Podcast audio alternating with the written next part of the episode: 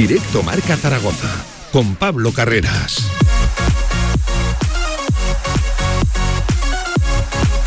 ¿Qué tal? Buenas tardes, una y diez del mediodía que arranca directo Marca Zaragoza, otra edición del tramo local de Radio Marca Zaragoza. Y ya les adelanto, amigos, queridos oyentes, vamos a descansar un poquito temática Superliga. Vamos a hablar del Real Zaragoza, del deporte aragonés, que yo creo que nos lo merecemos todos un poquito. Y lo dicho, vamos a empezar hablando del equipo Maño, del equipo de Juan Ignacio Martínez, que está a mitad de semana, un contexto un poquito extraño, ya lo saben, volverá a jugar este mismo viernes, otro viernes más, frente al Sporting de Gijón en el municipal de la Romareda. Hoy ha hablado Francho, ha hablado el canterano, como siempre dice cosas interesantes. Es un chico maduro, es un chico que siempre dice cosas ante el micrófono y merece la pena escuchar. Y además también estamos de previa porque, ojo, mañana juega Casa de Monzaragoza, seis y media de la tarde, frente a Hereda San Pablo Burgos. Y hoy mismo tenemos también partido importante para Fútbol Emotion Zaragoza frente a un todopoderoso como es el Pozo de Murcia. Le haremos la previa, como siempre, aquí en este tramo local y como todos los martes también cerramos con las habituales secciones de fútbol regional. Hoy mucho protagonismo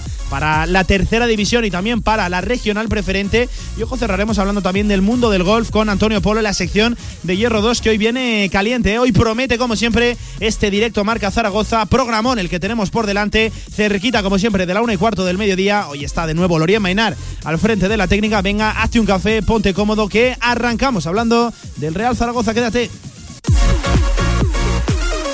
De 1 a 3 de la tarde, directo Marca Zaragoza. Tu seguro en la Puebla de Alfindén con Tomás Jiménez Moya. Cercanía, servicio y atención personalizada.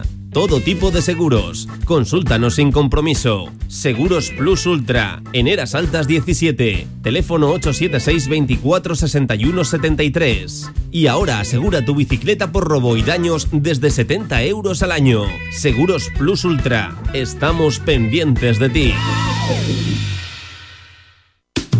Tu huerto y tu jardín como nunca con viveros y flores aznar. Profesionalidad y experiencia muy cerca de ti. Viveros Aznar, todo lo que necesitas para presumir de huerto y jardín. Viveros Aznar en carretera Villamayor número 2. Infórmate en viverosaznar.com y en el 976 57 45 78. Federación Aragonesa de Golf, 15 clubs a tu servicio, un deporte sostenible para todas las edades y en plena naturaleza. Fedérate y forma parte de nuestra gran familia. Golf es salud, practícalo. Infórmate en aragongolf.com y en el 876 66 2020. Descarga ya nuestra aplicación para iOS y Android. Todo el deporte aragonés en tu móvil. Radio Marca Zaragoza. El deporte que se vive estés donde estés. En el centro de Zaragoza, en Paseo Pamplona 1, Café Bar New Chambolier, espectacular barra de tapas y especialidades de la más alta calidad, profesionalidad y servicio. Disfruta de su gran televisión y su estupenda terraza. New Chambolier, un lugar para hacerte feliz.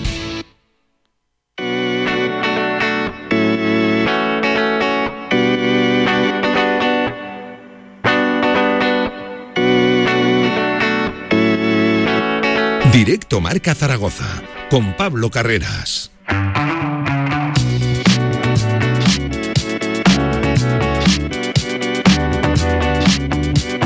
¿Qué tal? Buenas tardes, una y 14 minutos del mediodía que arranca otra edición del tramo local de Radio Marca Zaragoza. Arranca directo Marca Zaragoza y te vamos a contar un poquito la actualidad del deporte aragonés, como siempre, de aquí a las 3 de la tarde vamos a respirar, vamos a descansar un poquito, ¿verdad que sí? Del contexto Superliga. Ojo que el Real Zaragoza se ha pronunciado también, se pronunció en la tarde de ayer sobre este asunto, un poquito también, yo entiendo que forzados, en la misma línea que, que la Liga, que la patronal. Eh, leeremos ese comunicado en unos minutos, pero hay que empezar hablando de la actualidad del equipo que hoy se ha entrenado de nuevo en la ciudad deportiva bajo las órdenes de Juan Ignacio Martínez, sesión que arrancaba como siempre, diez y media de la mañana. Y ojo que mañana tendrá ya la penúltima sesión ¿eh? en el Estadio Municipal de la Romareda. Acostumbra el Real Zaragoza a tener por lo menos una de esas sesiones de trabajo, uno de esos entrenamientos durante la semana en el Municipal. Y el jueves la última sesión ya. ¿eh? Estamos en el Ecuador de la semana, esa preparación del encuentro que le medirá este mismo viernes, otro viernes más, y ojo que nos iremos de nuevo a otro más. El contexto, un poquito los horarios que le están eh, pues asignando al Real Zaragoza dan o dejan bastante que desear, mejor dicho, sobre todo para los medios de comunicación y para los aficionados que al final son los que hacen grande este deporte que nadie lo olvide. Pues bueno, otro viernes más, partido que se podrá seguir a pesar de que sea 23 de abril, un día importante. La comunidad de Aragón se podrá seguir como siempre aquí en esta sintonía a partir de las 9 menos cuarto de la noche con todo el equipazo de Radio Marca, con el capitán Chaveguado, los dos tenores buscando, lo dicho, una victoria que sería fundamental frente a otro rival de la parte alta de la tabla, un Sporting de Gijón que, ya lo saben, no llega en su mejor momento. Son tres derrotas consecutivas las del equipo asturiano y precisamente una de ellas la última en ese derby regional, en ese derby asturiano frente al Real Oviedo. Así pues, eh, precisamente esa necesidad, esa tremenda urgencia con la que viene el Sporting de Gijón es su virtud, ¿no? Llega un equipo tocado, llega un equipo hambriento y a ver cómo lo afronta el Real Zaragoza en el día de viernes, ¿eh? Viernes les ubico para que todos tengan conscientes ese partido en la mente. Pero lo dicho, el equipo se ha entrenado en la mañana de hoy y tenemos protagonista. ¿eh? Hoy ha hablado Francho Serrano, uno de los canteranos más emblemáticos del Real Zaragoza, uno de los que copa seguramente protagonismo entre la afición y un Francho Serrano que gusta escucharle porque a pesar de ser joven, a pesar de ser un chico que, bueno, sale recién salido de la cantera, está dando sus primeros pasos como aquel que dice en el fútbol profesional, pues dice lo que siente, ¿no? No tira de tópicos y además es un chico de la casa zaragozano que gusta, lo dicho, escucharle. Enseguida iremos a ello, pero antes presentó al compañero Gonzalo Alba. ¿Qué tal? Buenas tardes, ¿cómo estás? ¿Qué tal, Pablo? ¿Cómo estás? Gusta escuchar a Francho, gusta, ¿no? ¿Verdad? Es un chico que, que yo creo que representa gran parte del zaragocismo, es un sufridor zaragocista a pesar de que por circunstancias se encuentre jugando en la primera plantilla, yo creo que dice un poquito lo que todos sentimos a día de hoy cuando vemos el equipo pues en una situación no demasiado buena tras esa derrota 3 a 0 frente al Girona. Sí, sobre todo, pues como dices, ¿no? Después de una derrota, al final, que salga un canterano de, de 19 años que tiene Francho y diga palabras que son que no son palabras vacías, que son Sí. palabras llenas de Que no está pensando, yo siempre lo digo, que no está pensando el tópico que él toca decir Eso en ese es. momento. Eso es, al final es lo que buscamos también nosotros, ¿no? El, el escuchar algo que, que nos llene, algo que- de lo que podamos hablar y decir, bueno, pues al menos eh, ha dicho esto y, oye, es interesante, habla Sí. de manera madura, por así decirlo, y sale, como bien dices, de los, de los tópicos que todos los jugadores, eh, tanto en el Zaragoza como en la mayoría de equipos, pues eh, dicen, bueno, eh, sí, estamos preparando la semana, llegamos enchufados. No, al final Francho te cuenta la, la verdad, y la verdad es que, que el Zaragoza está en una situación buena, pese a esa derrota, que bueno, es un resbalón, y él sabe perfectamente que, que tienen que sacarlo adelante. Sí. Y esto empieza ganando al Sporting. Fíjate, un Francho Serrano que decías 19 años, eh, le han preguntado precisamente por si esperaba en esta primera temporada en el fútbol profesional tener el impacto que, que está teniendo, pues superando la, la veintena de partidos, ¿eh? hasta 25 apariciones ha tenido con el Real Zaragoza. Y él era muy sincero, decía, no, no, ni en los mejores sueños me, me imaginaba ¿no? tener este protagonismo, esta incidencia en la primera plantilla. Ojo que ha dicho que él esperaba pues esas típicas oportunidades, ¿no, Gonzalo, que te llegan en los partidos de Copa, eh, nada más lejos de la realidad, es fundamental en el centro del campo del Real Zaragoza a día de hoy. Y eso que él mismo ha reconocido que no atraviesa su mejor momento, bueno, sale de la cuarentena, ha estado dos semanas parado y eso, pues un futbolista profesional lo acusa a día de hoy.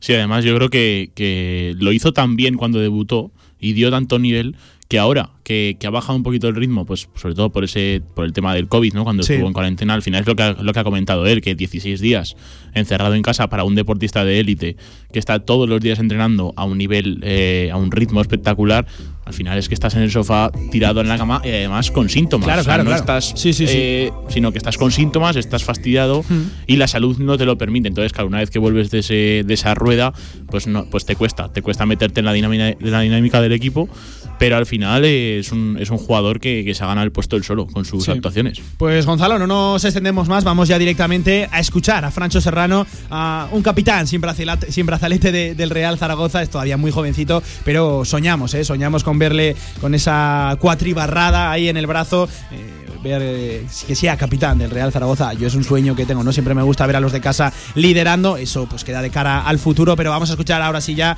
al canterano, vamos a escuchar al protagonista en el día de hoy, a Francho Serrano. No, bueno, al final pues es un partido que pues es un rival que, que tiene grandes jugadores ellos también y sabíamos que será un partido que pues a lo mejor podíamos pinchar y la verdad que estamos tranquilos. eh, al final hemos, como dices tú, no hemos mantenido toda la, toda la ventaja que nosotros queríamos ni la hemos podido ampliar, pero estamos tranquilos porque el viernes vamos a ir a ganar y vamos a conseguir los tres puntos y vamos a poder estar más tranquilos todavía. Eso comentaba respecto a la situación del equipo, cómo se encontraba ese vestuario tras la derrota 3 a 0 frente al Girona. Bueno, se encuentra, yo creo que son conscientes ¿no? de lo que se perdió en Girona.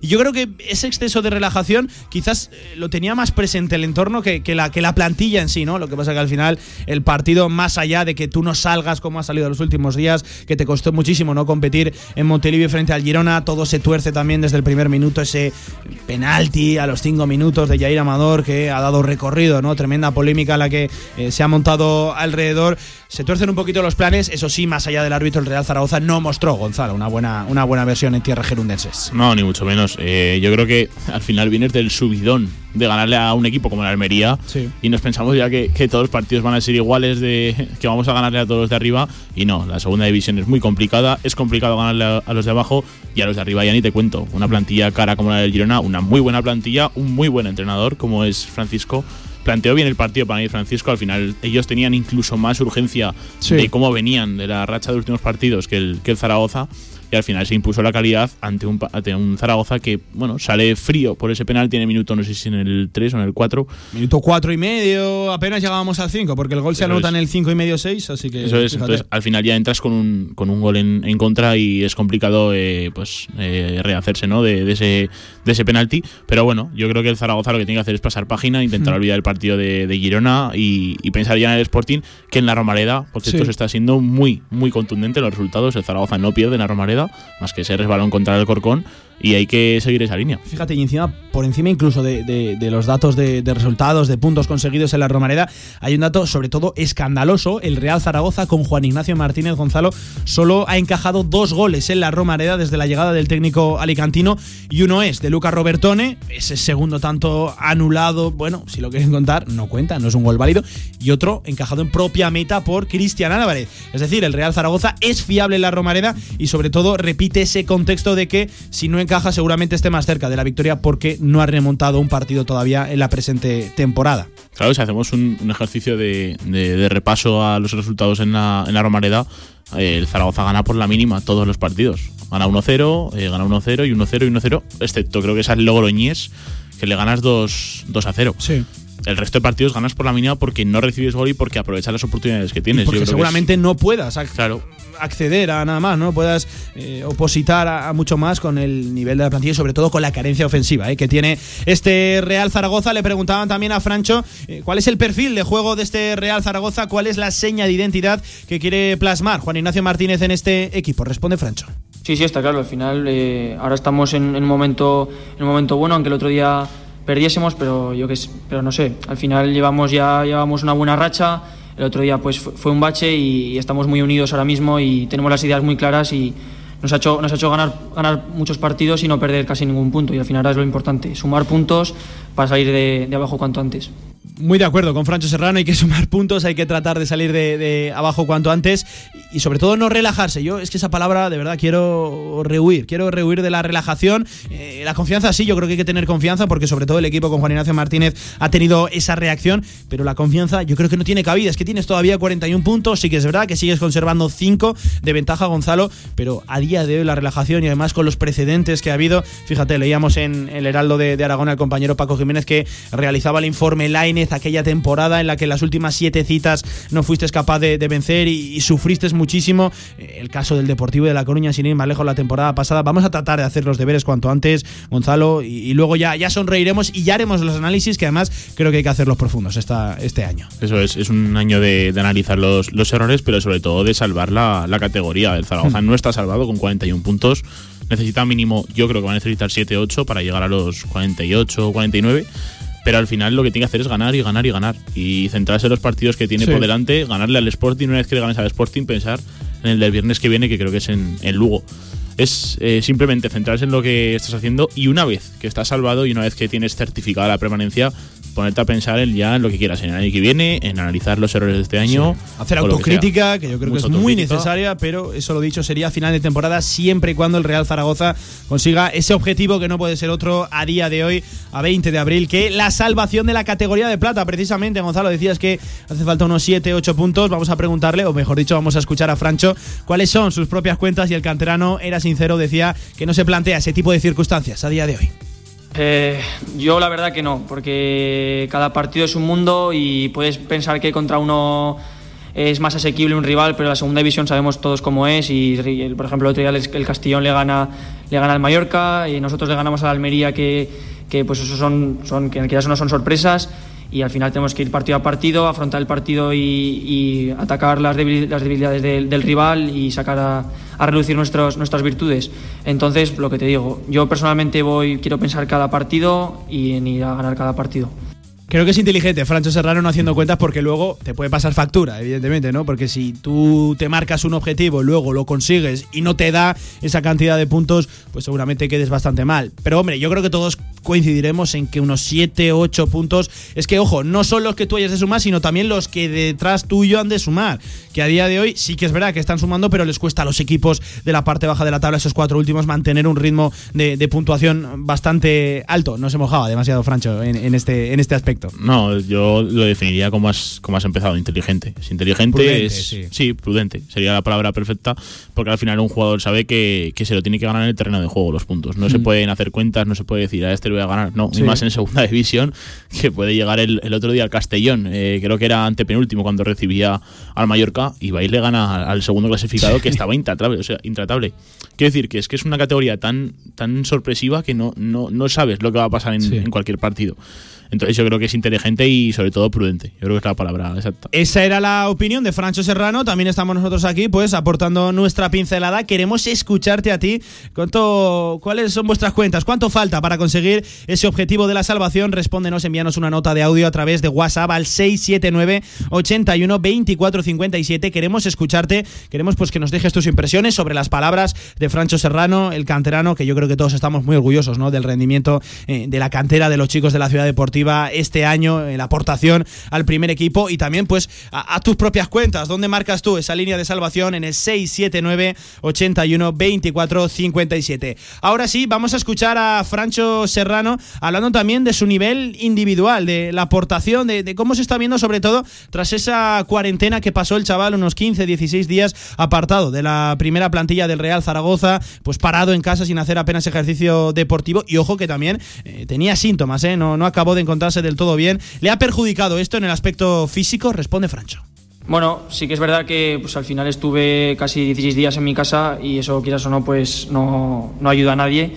Y sí que al principio sobre todo me costó, me costó un poco pues, volver a mi, a mi forma y a mi estado, a estado el que, el que estuve antes de, de mi cuarentena pero poco a poco voy recuperándome e intentando pues volver a coger mi mejor nivel y aportar al equipo lo, máximo posible. Bueno, reconociendo, ¿no? También yo creo que era una obviedad, ¿no? Es complicado volver después de estar dos semanas absolutamente parado en tu casa. Eh, ¿qué, ejercicio puedes hacer en una habitación? De verdad, sí, puedes hacer pesas, puedes a lo mejor mantenerte un poquito en línea, pero lo que es ejercicio explosivo, arrancadas, que es de lo que vive un futbolista eh, sobre el terreno de juego, no puedes, vamos a ser sinceros, no puedes realizarlo en tu, en tu propia casa. Y por ahí se puede explicar, ¿no? Un poquito eh, el bajón de rendimiento de Francho Serrano, que ojo, para mí sigue siendo todavía fundamental en este Real Zaragoza. Sí, al final lo que hemos comentado antes, un poquito por encima, que, un deportista de élite vive de, lo que comentabas tú, de la explosividad, ¿no? Del estar eh, en, constante mm. movimiento, ¿no? Por así decirlo, y sobre todo también en contacto con el balón. El, fútbol es un deporte en el que el balón es, es, lo más importante y un jugador que está en su casa metido en una habitación encerrado y además, lo que hemos dicho, con síntomas, que al final cuando tienes fiebre o cuando tienes tos y no puedes eh, respirar bien, incluso hasta los ejercicios en estático te, debilitas. Claro, te debilitas, te pueden pasar factura. Entonces es una situación muy, muy complicada que bueno, que él ha sabido eh, superar eh, y al final lo que tiene que hacer es, es, volver a ese ritmo que tenía antes, aunque yo coincido contigo en que tampoco ha bajado tanto el nivel, sino que se ha notado un poquito, pero no ha dejado tampoco de ser ese Francho luchador y que con balón pues es la brújula del equipo. Dinámico, activo es el pulmón del equipo, tanto a lo ancho como a lo largo en el terreno de juego. Vamos a escuchar también en esa misma línea, Gonzalo, en lo personal, si se imaginaba efectivamente haber jugado tanto en esta primera temporada en el fútbol profesional al frente de la primera plantilla del Real Zaragoza. Ojo, que son 25 minutos, es en torno a un 60% de participación en los 11 iniciales. Y yo quiero recordar que Francho Serrano no salta con el Real Zaragoza hasta bien entrada la temporada, en torno al séptimo, octavo partido con Rubén Baraja, no tiene esa oportunidad precisamente en un día complicado, lo recordarás, en aquel Real Zaragoza 0, Mallorca 0, que él es titular y prácticamente juega todo el partido, pues a partir de ahí no ha desaparecido de las alineaciones titulares del Real Zaragoza, así valoraba lo que lleva de temporada el canterano. Para nada, yo vamos, yo pues pensaba que algún día me iba a llegar la oportunidad, si no era mejor en liga pues el, el partido de copa o en cualquier momento. Y la verdad que pues no, vamos, si me hubiesen dicho si, si ponía la mano del fuego porque iba a jugar tantos partidos, vamos, ni mucho menos. Y para mí súper agradecido y y súper contento de haber podido tener tantas oportunidades y que ojalá sean muchísimas más. Fíjate, ¿eh? salta a la titularidad, lo estamos revisando por aquí en datos, en el sexto partido de la temporada del Real Zaragoza hasta ese momento, ojo, que disputa los 90 minutos en ese empate a cero en el Municipal, que lo recordarán todos los oyentes, ¿verdad? Un partido donde el Mallorca asedió, demostró que era un candidato a ese ascenso directo. Pues bien, no había jugado ni un minuto hasta entonces y ahora, pues bueno, hay que explicar, ¿no? De la temporada de, de Francho Serrano, lo acaban de escuchar, él mismo no se lo imaginaba y la aportación que le está concediendo, primero con Baraja, luego con Iván Martínez y ahora sí con Juan Ignacio Martínez, es tremenda la, la, la de Francho Serrano. Pero es que ni siquiera contaba para, para Baraja en el banquillo. No, o sea, no, no, Francho era- estaba sí, sí. desconvocado. Hay que recordar Sí. que estaba desconvocado todos los partidos. Y de repente, eh, yo recuerdo que, que vi la alineación y dije, pues si jugaba Francho de repente de titular, dije, que extraño, ¿no? De un jugador que está desconvocado, que pasa de la, de la grada al banquillo en, en- en nada. Y en cambio, pasa de- directamente de la grada al césped. Un poquito extraño, pero al final a Baraja. Ya no se bajó bien. de ahí, ¿eh? Ya no Y- se bajó y de ahí. Y no se ha vuelto a bajar de ahí. Está ahí en, en la posición que, que le corresponde y además, como he dicho antes, pues dando un rendimiento bastante alto, sobre todo para venir de la cantera Sí. y sin ni siquiera pasar casi por el filial, que recordemos que con el filial ha jugado unos pocos partidos, poco más. ¿no? Se estrenó en Illueca, si no me equivoco, en el Papa Luna Sí. y a partir de ahí ya con el primer equipo. Es que fíjate, es titular el día del Mallorca, titular también el día de Girona, ese 2 a 2 con el empate en los últimos eh, segundos, 19 minutos el día de Tenerife, ahí se despide a Sí. Rubén Baraja, llega Iván Martínez, que ese primer día Iván apuesta pues un poquito por la jerarquía en el vestuario, se queda Francho en el banquillo, pero a partir de ahí ya sí que no se ha bajado, ya ha seguido de titular hasta pues cuando saltó ese positivo y ojo que ha regresado también como titular a día de hoy contando desde inicio con eh, Juan Ignacio Martínez. Vamos a escuchar precisamente a Francho Serrano hablando de Jim, de cómo está gestionando Gonzalo, un tema que, sobre todo está en la actualidad, en el día de hoy, ¿no? Está debate entre la afición eh, zaragocista, cómo está gestionando el alicantino los minutos de los canteranos, porque ya sabes que Iván Azón de momento no cuenta con esa vitola de titular, tampoco Alejandro Francés parece que sea eh, el más adelantado en la pugna de los centrales por eh, ser titulares, de momento en el último partido, por ejemplo, se quedó, se quedó fuera, regresaba Pei Bernes a la titularidad tras quedarse fuera el día de Almería por temas contractuales. ¿Qué les dice Juan Ignacio Martínez a los canteranos? ¿Cómo gestiona eh, esa participación en el primer equipo? Responde uno de ellos, responde Francho Serrano. Sinceramente la máxima confianza. Eh, al final pues el, el míster es el que decide quién, quién juega cada partido y si en un partido decide que, que en vez de francés pues tienen que jugar Pei Bernes y Yair, pues es una decisión que toma él y si tiene que jugar el toro en vez de Azón o en vez de, o en vez de Alegría, pues será porque él piensa que, el- que es el que puede aportar más en cada momento de partido. Entonces, pues yo, vamos, no tengo nin- ninguna queja hacia él, al revés, nos, transmite mucha confianza y nos da, nos da pie a que en cualquier momento tengamos que estar preparados para, para aprovechar nuestras oportunidades. Pues confianza de Juan Ignacio Martínez sobre los canteranos. En Francho Serrano no hay ninguna duda, siempre que lo ha tenido a, un- a disposición, ¿no? Siempre que ha estado disponible, ha sido titular, no así con Alejandro Francés, que venía siendo de lo mejor en la temporada, y Iván Azón, que parece un clamor ya, ¿no? Entre el zaragocismo, esa titularidad, de momento el otro día 45 minutos, eso sí, saltando desde el banquillo al descanso. Sí, eh, yo creo que a la cantera eh, Jim le está dando el, el papel que, que él eh, entiende que se le tiene que dar. Y es que, por ejemplo, en el caso de Francho, sabe que no hay un jugador como él en el centro del campo y por ello lo pone. En el caso de Iván Azón es un poquito extraño porque es lo que comentábamos el otro día aquí, ¿no? Que, que al final es un jugador que desde, desde el banquillo aporta muchísimo Claro. pero tampoco le hemos dado la oportunidad de aportar desde el minuto uno. Entonces, claro, esa- ahí está la, la duda. Y con Alejandro Francés, es al final yo creo que en la situación en la que está el Zaragoza, eh, Jim, todos sabemos que es de vieja escuela y al final lo que hace eh, poniendo a Pei Bernes yo creo que es... eh, digamos, imponer la experiencia. Imponer Sí. la experiencia de un jugador que ya ha tenido estos, en estos, estos casos, por ejemplo, en Francia con el Lorient o incluso con el Sporting ese año Sí. que el Sporting también jugó una mala pasada. Al final, yo creo que apuesta por la experiencia y por eso quizás francés no se mantiene tanto en el, en el 11 como sí que se merece, porque cada vez que salta al campo, eh, francés da un rendimiento espectacular. Pero yo creo que, que por ello, eh, pues intentar rotar un poquito. También jugaron, jugaron eh, francés y Peibernes un partido y se quedó Sí. Jair. Yo creo que lo que tienes, lo que quieres es tener a todos enchufados y en este caso le está tocando a francés ser el más damnificado, por así decirlo. Vamos a mirar, Gonzalo, si te parece, a lo del próximo viernes, ese encuentro en el Municipal, 9 de la noche, frente al Sporting de Gijón. Un partido que Francho veía así. Sí, sí, está claro. Al final ellos también tienen esa angustia de que también tienen que, que sumar de tres.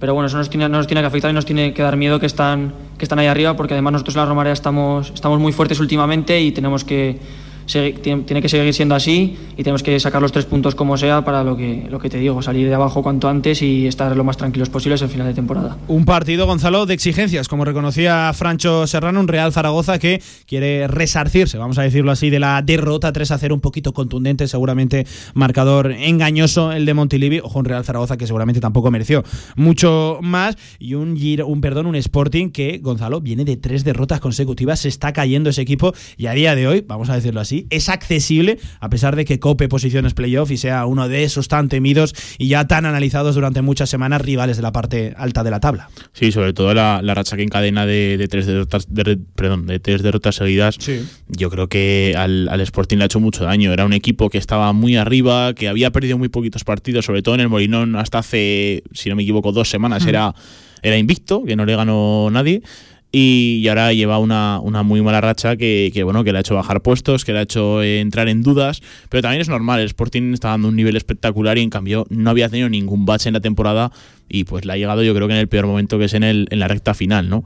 También es verdad que lo que has comentado tú, con el, con el pozo que tenía ya en- de, los, de los partidos, de los primeros partidos, eh, con, esa, con esos puntos que había sacado, al final ha asegurado esa posición casi en playoff y yo creo que el Sporting a poco que gane eh, pues tres o cuatro partidos de los que quedan estará, estará en, la, en la promoción. Entonces yo creo que es un equipo que, como bien dices, eh, si hay un momento para meterle mano es ahora, que es cuando viene dañado, que es cuando viene eh, bueno de, de perder tres partidos, que en segunda división, como digo, es una racha muy mala, es una racha nefasta. Y, y sobre todo, pues eh, a intentar estudiar bien al rival, porque el Sporting, todos sabemos cuál es el peligro, que es Yuca. Eh, ha estado dos años que no ha dado el nivel y este año eh, se está saliendo, se está saliendo totalmente. 21 goles, ¿eh? 21 goles de Uros Jurjevic, que son unos números formidables, recordemos, jornada 35, Sí, sí. 21 goles. Son números, cuidado, ¿eh? Números tremendos. Y fíjate, por analizar un poquito el estado del Sporting de Gijón, viene lo dicho, de tres derrotas consecutivas, ese 0 a 1, derbi asturiano, sabes que duele mucho, ¿no? Uno de los derbis regionales más importantes de España. También derrota en la visita al Tenerife por 1 a 0 y 1 a 2 en casa también frente al Mirandés. Ojo que el Mirandés llegaba en un contexto complicado. Aquel encuentro, si miramos la tabla, va quinto clasificado con 56 puntos en 35 jornadas, 4 por encima del Girona, que es el equipo que parece ahora que oposita a quitarle un puesto de playoff primero tanto a Rayo Vallecano como a Sporting y a Leganés que está un poquito más arriba con 2 puntos 58. Y ojo que atendiendo a los números de los goles, eh, Gonzalo, es llamativo. Es de los, ojo, de los ocho primeros clasificados, el equipo que menos goles marca, solo 35, pero es que ha recibido muy poquitos también, ¿eh? 25 goles en contra. Es decir, le cuesta hacer goles, pero... Y de los 35, hay que recordar que 21 son de Jurjevic, es decir, los otros 14 se los reparten entre jugadores de- de- del equipo asturiano, pero es que también ha encajado solo 25 goles, que es una muy buena cifra. Sí, al final eh, nos tenemos que dar cuenta de que la segunda división es una categoría en la que eh, sobre todo se gana a base de la, de la portería cero. Eh, los equipos de arriba sí que es verdad que les importa poco recibir gol porque el español eh, creo que son a dos- 2,5 goles por partido, es una barbaridad. El Almería lo mismo, al final son equipos que golean. 59 Y- goles el Almería, ¿eh? En 35 jornadas. Es el que es una Almería, perdón, el español. Es una barbaridad. Saen a, a dos goles por partido, a dos y pico. Ya te digo, eh, golean. De normal golean y les importa muy poco ganar 3-1 que 3-0. Pero los equipos que tienen que pelear por, por otros puestos, al final, si te das cuenta, ganan por, por la mínima. Porque es una Sí. categoría muy igualada. Que cualquiera le puede ganar a, Los a detalles, cualquiera. los claro. detalles, ¿eh? que le gusta decir sobre todo a los profesionales. El Mm. partido de detalles, bueno, y de algo más, entiendo yo, Claro. pero claro, los detalles son importantes. En categorías tan igualadas como estas, pues Gonzalo, que hemos escuchado a Francho Serrano, eh, vamos a escuchar también a los oyentes a ver qué opinan, pero siempre gusta, ¿eh? siempre gusta escuchar escuchar a un canterano que además habla también, ¿no? A mí me, llama la atención que es un chico que recién aterriza en el fútbol profesional y se expresa seguramente como se exprese también en la calle, ¿no? A lo mejor te lo encuentras y le puedes preguntar por lo mismo que le han preguntado a los periodistas hoy en, ante los micrófonos, ¿no? Con la presión que eso puede ejercer y seguramente te conteste lo mismo. A mí me gusta ver futbolistas naturalizados, ¿no? No, no una situación un poquito desnaturalizada en la que tratas de salir un poquito como puedas, ¿no? Tirando de tópicos. Me gusta escuchar a, chicos, a chavales tan sinceros como, como, es Francho sobre todo lo que comentas, eh, tirando de, muchos tópicos, de eso es lo que suelen hacer los jugadores, tirando de tópicos, de lo, de lo lógico, ¿no? Por así decirlo, de lo normal. En una rueda de prensa,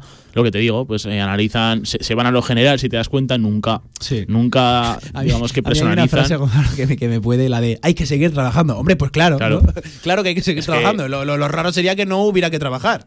Claro, al final son, son cosas que, estás tan acostumbrado a escuchar que lo que quieres en una rueda de prensa es que sea rica. Que sea rica y que tenga, que tenga un titular, por así decirlo. Que te aporte, que te aporte. Escuchábamos a Adrián, Adrián que es un jugador que bueno, que quizás no ha dado el, nivel que, tenía que dar, pero en cambio cuando sale a rueda de prensa se expresó genial. ¿Por qué? Porque es un jugador que da juego en rueda de prensa, porque se nota. Entonces, a mí lo que me gusta también de Francho es que, cuando sale rueda de prensa eh, parece un jugador de, con experiencia y tiene 19 años. Pues hemos escuchado, lo dicho, a Francho Serrano. Vamos a hacer una pequeña pausa. Gonzalo Alba, te escuchamos durante la semana aquí en este tramo local. Un abrazo, compañero. Un abrazo, Pablo. Lo dicho, una pequeña pausa, tiempo para la publicidad en este directo Marca Zaragoza, se lo prometo, muy breve. Y enseguida volvemos, no dejamos todavía temática Real Zaragoza, nos metemos de lleno en el tiempo de opinión. Venga.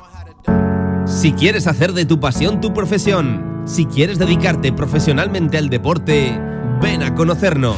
Z-Brain Sports Academy, centro formativo especializado en áreas deportivas, cursos de personal training, entrenador de porteros.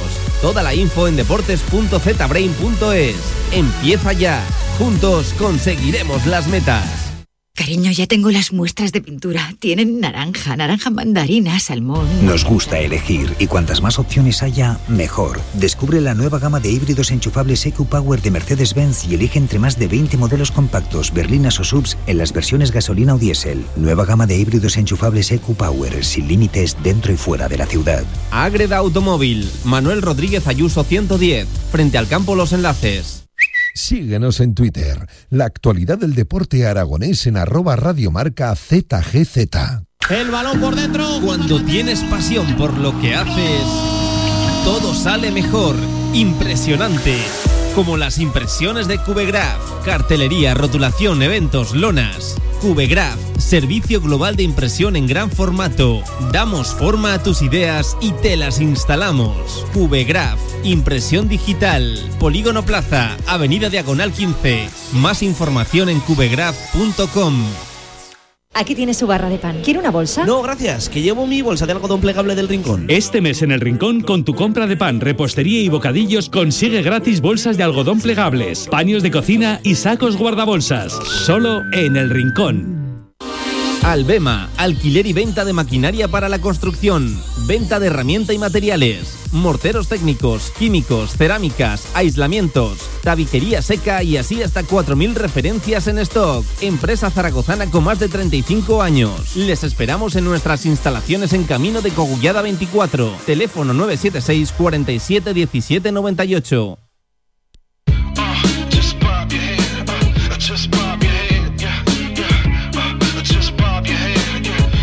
Toda la actualidad del Zaragoza en directo Marca Zaragoza. De vuelta en el tramo local, una vez escuchado al protagonista del día, Francho Serrano, vamos ya de lleno a meternos en el tiempo de opinión, hablando de la actualidad del Real Zaragoza, todavía de esos últimos coletazos, la derrota 3 a 0 frente al Montilivi, frente al Girona en Montilivi, y ojo, centrándonos también en lo que se viene otro viernes más, este mismo viernes en la Romareda frente al Sporting de Gijón, como siempre los martes, aquí en esta casa, son de la compañera del diario Marca, el diario hermano de esta sintonía. Sonia Gaudioso, ¿qué tal? Buenas tardes, ¿cómo estás, compañera? Hola, buenas tardes. Hay que hablar del Real Zaragoza y Sonia, nos dejó un poquito fríos, ¿no? Esa derrota 3 a 0. Es una semana un poquito extraña, otra vez de nuevo un viernes. Estamos ya prácticamente eh, en el Ecuador, ¿no? De los prolegómenos de ese encuentro, casi de previa, pero nos dejó mala sensación eh, el Real Zaragoza. Volvimos a ver un equipo timorato, un equipo que encajaba golpes, que encajaba goles eh, con, poquita, con poquita amiga, ¿no? El rival tampoco hizo grandes méritos para llevarse un partido por 3 a 0. No sé cómo lo vistes tú, Sonia, ¿cuáles son tus sensaciones? Sí, yo creo que fue un resultado abultado, ¿no? Porque por méritos de, de Girona y Real Zaragoza no creo que era para la diferencia de 3-0. También es Mm. verdad que, que fue un partido marcado por las decisiones arbitrales, ¿no? Sí, Desde sí. muy prontito. Eh, sabemos que el plan de Jin salta por los aires cuando el equipo empieza perdiendo.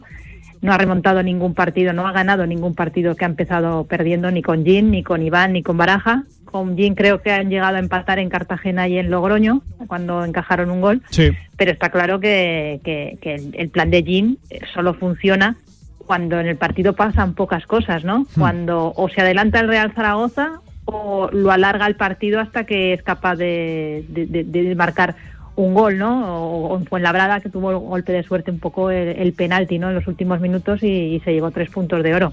Pero es verdad que yo creo que es un poco un toque de atención, Sí. eh, que el resultado y tan abultado puede, puede venir bien para que después de una racha de cinco partidos sin perder y dos victorias seguidas, el equipo se dé cuenta que con 41 puntos se va a segunda B. Eh, esto creo que estamos todos de acuerdo Sí. de que faltan todavía dar unos cuantos pasitos, ¿no? No sé si serán 6, 7 puntos más, pero desde luego con 41 no te salvas. Es cierto que tienes un colchón de, de cinco puntos ahora, que la jornada, aunque han eh, sumado los rivales, eh, se ha recortado solamente un punto y que sigue siendo un, un colchón importante ¿no? para estas últimas jornadas. Pero también te deja claro que en el momento en que el Real Zaragoza no tiene la, la perfección defensiva o esa tensión defensiva que ha venido teniendo cada vez que ha jugado una Hmm, final en, sí. en las últimas semanas, pues el equipo enseguida se viene abajo y puede encajar, ¿no? Y, y es el periodo de, de enfrentarte ahora a los equipos de arriba, ¿no? Que no es lo mismo enfrentarte a los de abajo, que quizá no tengan tanta pegada,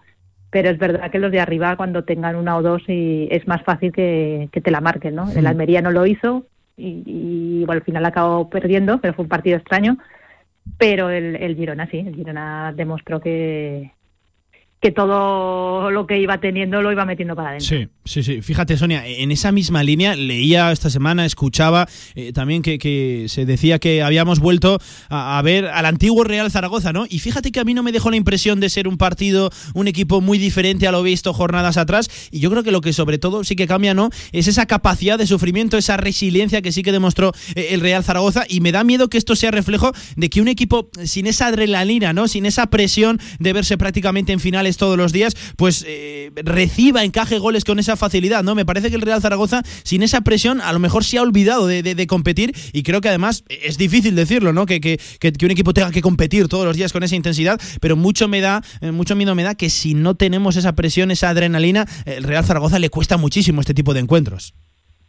Sí, pero yo quizá también, como decías, eh, no, no vi a un Zaragoza distinto al de Fuenlabrada o a- al día de la Almería, ¿no? Lo que pasa que a los cuatro minutos le pitan un penalti en contra, Claro, que te ya por- le por- dejan por un tierra. escenario donde, claro, donde no se siente cómodo, ¿no? Un penalti que, bueno, eso ya es discutible, ¿no? Para mí, no sé, tiene que ser muy clara la mano para sí. que te piten un penalti que ni siquiera quieran verlo en, en las imágenes, ¿no? Pero bueno, Luego también es verdad que podían haber expulsado a Dai, que, que- que el arbitraje fue en cierto modo civilino, ¿no? En es que lo de, Sonia, porque lo de los fue 20 matando. primeros minutos, yo hacía tiempo que Claro. no veía algo así, ¿eh?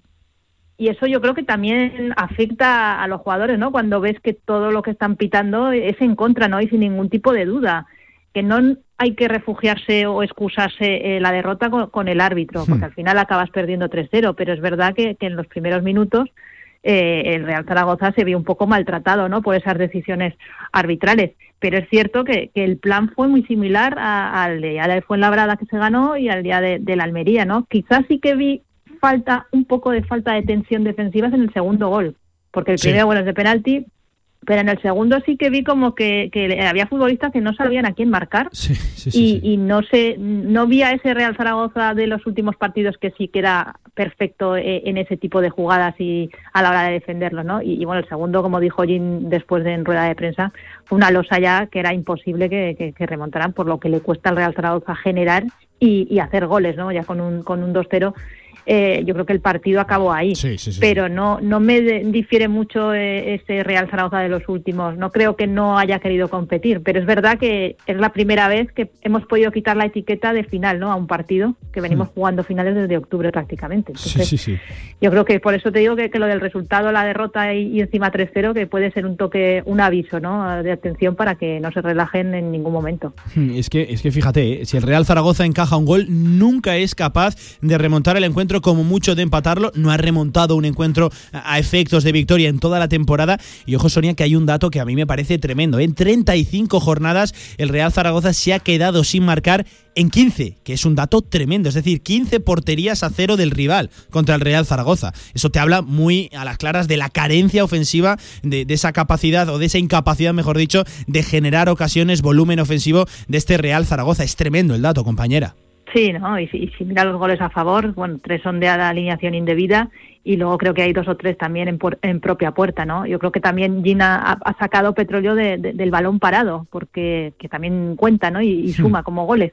Pero es verdad que sea, e- el dato más llamativo es que tu delantero titular eh, está jugando sin haber hecho un gol en toda la temporada. Y es tu delantero titular en el que sigue confiando un día tras otro eh, Jim con lo que yo entiendo que, que el listón del- de los delanteros está muy bajo, ¿no? Porque si en el que confías, te da igual que marque goles, no, no le valoras lo- la capacidad goleadora, le, le- le valoras que, que presione, que, que corra y, y poco más.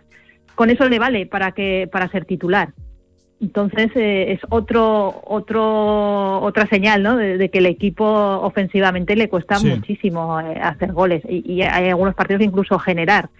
Así es complicado. Para ganar partidos tienes que marcar goles, pero es verdad que con los números que lleva allí un poco se le puede recriminar, ¿no? Al final ha, sacado petróleo eh, de, de una plantilla que, que venimos repitiendo que está mal configurada y que todos veíamos una especie de revolución en invierno, no se hizo. Mm, ahora el delantero que, que ficharon en, en enero no juega, pero es que no juega Sí, sí, sí. prácticamente nada, ha desaparecido Nada, nada. de repente. Entonces eh, es como muy, muy extraño todo, ¿no? Pero al final los números están ahí y poco se le puede decir, ¿no? Está administrando muy bien el equipo los poquitos goles que, que, que marca ah, de vez en cuando, pero así es difícil. Entonces veremos a ver qué, qué cara muestra en el viernes contra el Sporting, porque bueno, yo me agarro a que en la Romareda, no sé por qué eh, difiere tanto el equipo de jugar en casa como fuera cuando no hay público, es un poco absurdo, pero Sí. realmente los números de la Romareda con Gin están ahí. Hmm. Solamente ha perdido un partido contra el Alcorcón y porque el gol se lo metió Cristian en, en propia portería, era un Hmm. partido de 0-0. Hmm, Sonia, sobre. de- Sí. Sí, sí, decía sí, que sobre la polémica arbitral, eh, ya me decías que no entiendes el penalti, es un penalti que hay que ser claros, no tiene recorrido, no hay una imagen clara, nítida, donde se vea que le toca el balón a Yair Amador directamente eh, en la mano. No te voy a preguntar sobre la acción porque yo creo que nos iríamos ya, si hablamos del videoarbitraje, hasta prácticamente tiempo de T4 con, con Vicente Ortega, pero quiero preguntarte si echas de menos que el Real Zaragoza se pronuncie, muestre su malestar públicamente, como sí que han hecho otros clubes, mismamente el Girona la, la semana pasada, también el Almería, antes de llegar al municipal de la Romareda. Que ojo, yo no soy partidario de estas persecuciones arbitrales, pero hombre, digo yo que viendo que todos los equipos se quejan y pues a lo mejor no es que no les favorezcan, pero sino que no les perjudican, no sé yo si echas de menos que el Real Zaragoza se pronuncie a través de un comunicado en sus redes oficiales, no sé si echas de menos que, que alguien alce la voz. Lo que pasa que, que últimamente cada comunicado del Real Zaragoza te deja fría. Entonces, eh, no sé, si se hace, se tiene que hacer bien.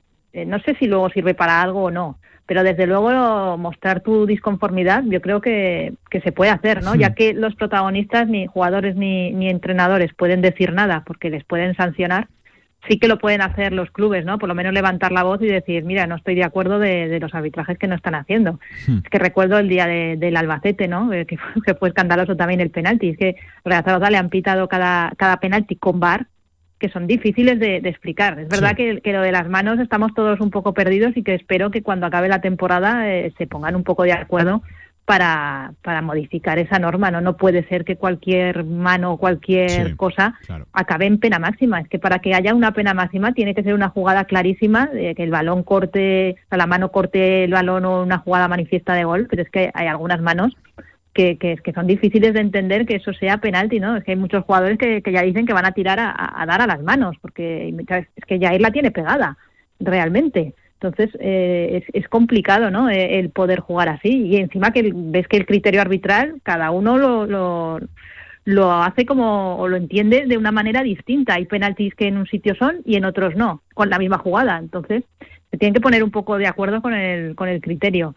pero eh, eh, esperaba un comunicado, yo, yo creo que no, vamos, no, lo esperaba. Tampoco no hmm. sé si, si los aficionados, como tampoco creo que se sientan muy representados por, por este club en algunas en algunas decisiones que toma, pues no sé, no sé si sirve. Pero vamos, eh, es, es libre de hacerlo y creo que, que tampoco es nada negativo el decir eh, que se han equivocado los árbitros, ¿no? Hmm. decirlo públicamente. Ojo que un comunicado que nunca tiene por qué tener un efecto luego sobre el terreno de juego, pero si todo el mundo se queja, pues el Real Zaragoza es libre también de, de, hacerlo. De momento rechaza cualquier tipo de comunicado. Sonia, hablando de comunicados, y vamos a meternos seguramente en el tema de las últimas horas, que aquí en Marca además ya sabes que nos trae de, de cabeza el tema de la Superliga y el Real Zaragoza, a través de un comunicado mismamente en su página web, a través de sus redes sociales, eh, quería expresar el club su respaldo al comunicado emitido por la Liga en relación a esa propuesta de creación de una Superliga Europea en el que decía, y cita textualmente en esa página web, en el comunicado del Zaragoza,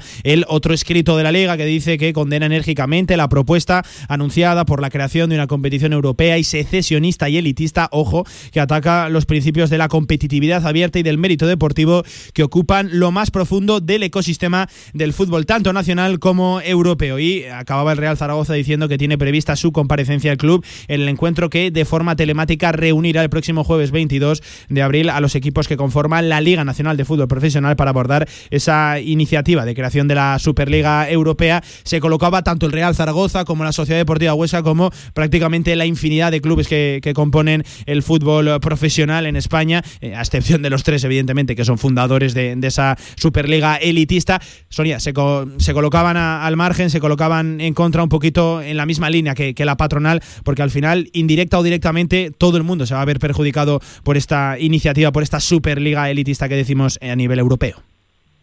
Sí, bueno, los comunicados yo creo que de casi todos los equipos son similares, ¿no? Son, eh, un copia-pega, Sonia, son un copia-pega. Claro, a, mí, me dejó fría cuando lo leía el del Real Zaragoza. Sabía que habían sacado el Español, Villarreal, Sevilla, comunicados, pero no los había leído. Y luego ya sí que me metí a leer cada uno y vi que era prácticamente gemelos, ¿no? Hmm. que habían hecho lo mismo, ¿no? Eh, dándole el apoyo a, la liga, ¿no? Bueno, eh, yo es que ayer escuchando a Florentino como salvador del fútbol eh, me, genera una carcajada, ¿no? Porque al final salva el fútbol que, ellos quieren, ¿no? salva su fútbol. Salva su fútbol. Claro, ningunea al resto de aficionados, que creo que son mayoría de los que no son de, esos equipos, ¿no? Si sumamos todos los todos los aficionados, serían más pero también me hace gracia, ¿no? Porque él, él, dice, no, es que necesitamos tener dinero nosotros para luego solidarizarnos con los demás y repartir, como las migajas, ¿no? Eh, digo, sí, repartir, eh, que llegue un Zaragoza de turno y ficharle a un jugador, necesitas tres millones de euros, pues toma, te lo doy. Con eso no solucionas nada, ¿no? Pues, eh, al final los ricos seguirán siendo más ricos y los pobres seguirán siendo más pobres, ¿no? Eh, el, problema es que lo han hecho todo clandestinamente, ¿no? Eh, es algo que ya se intentó hace años y tampoco salió, pero yo entiendo que al final no se va a hacer.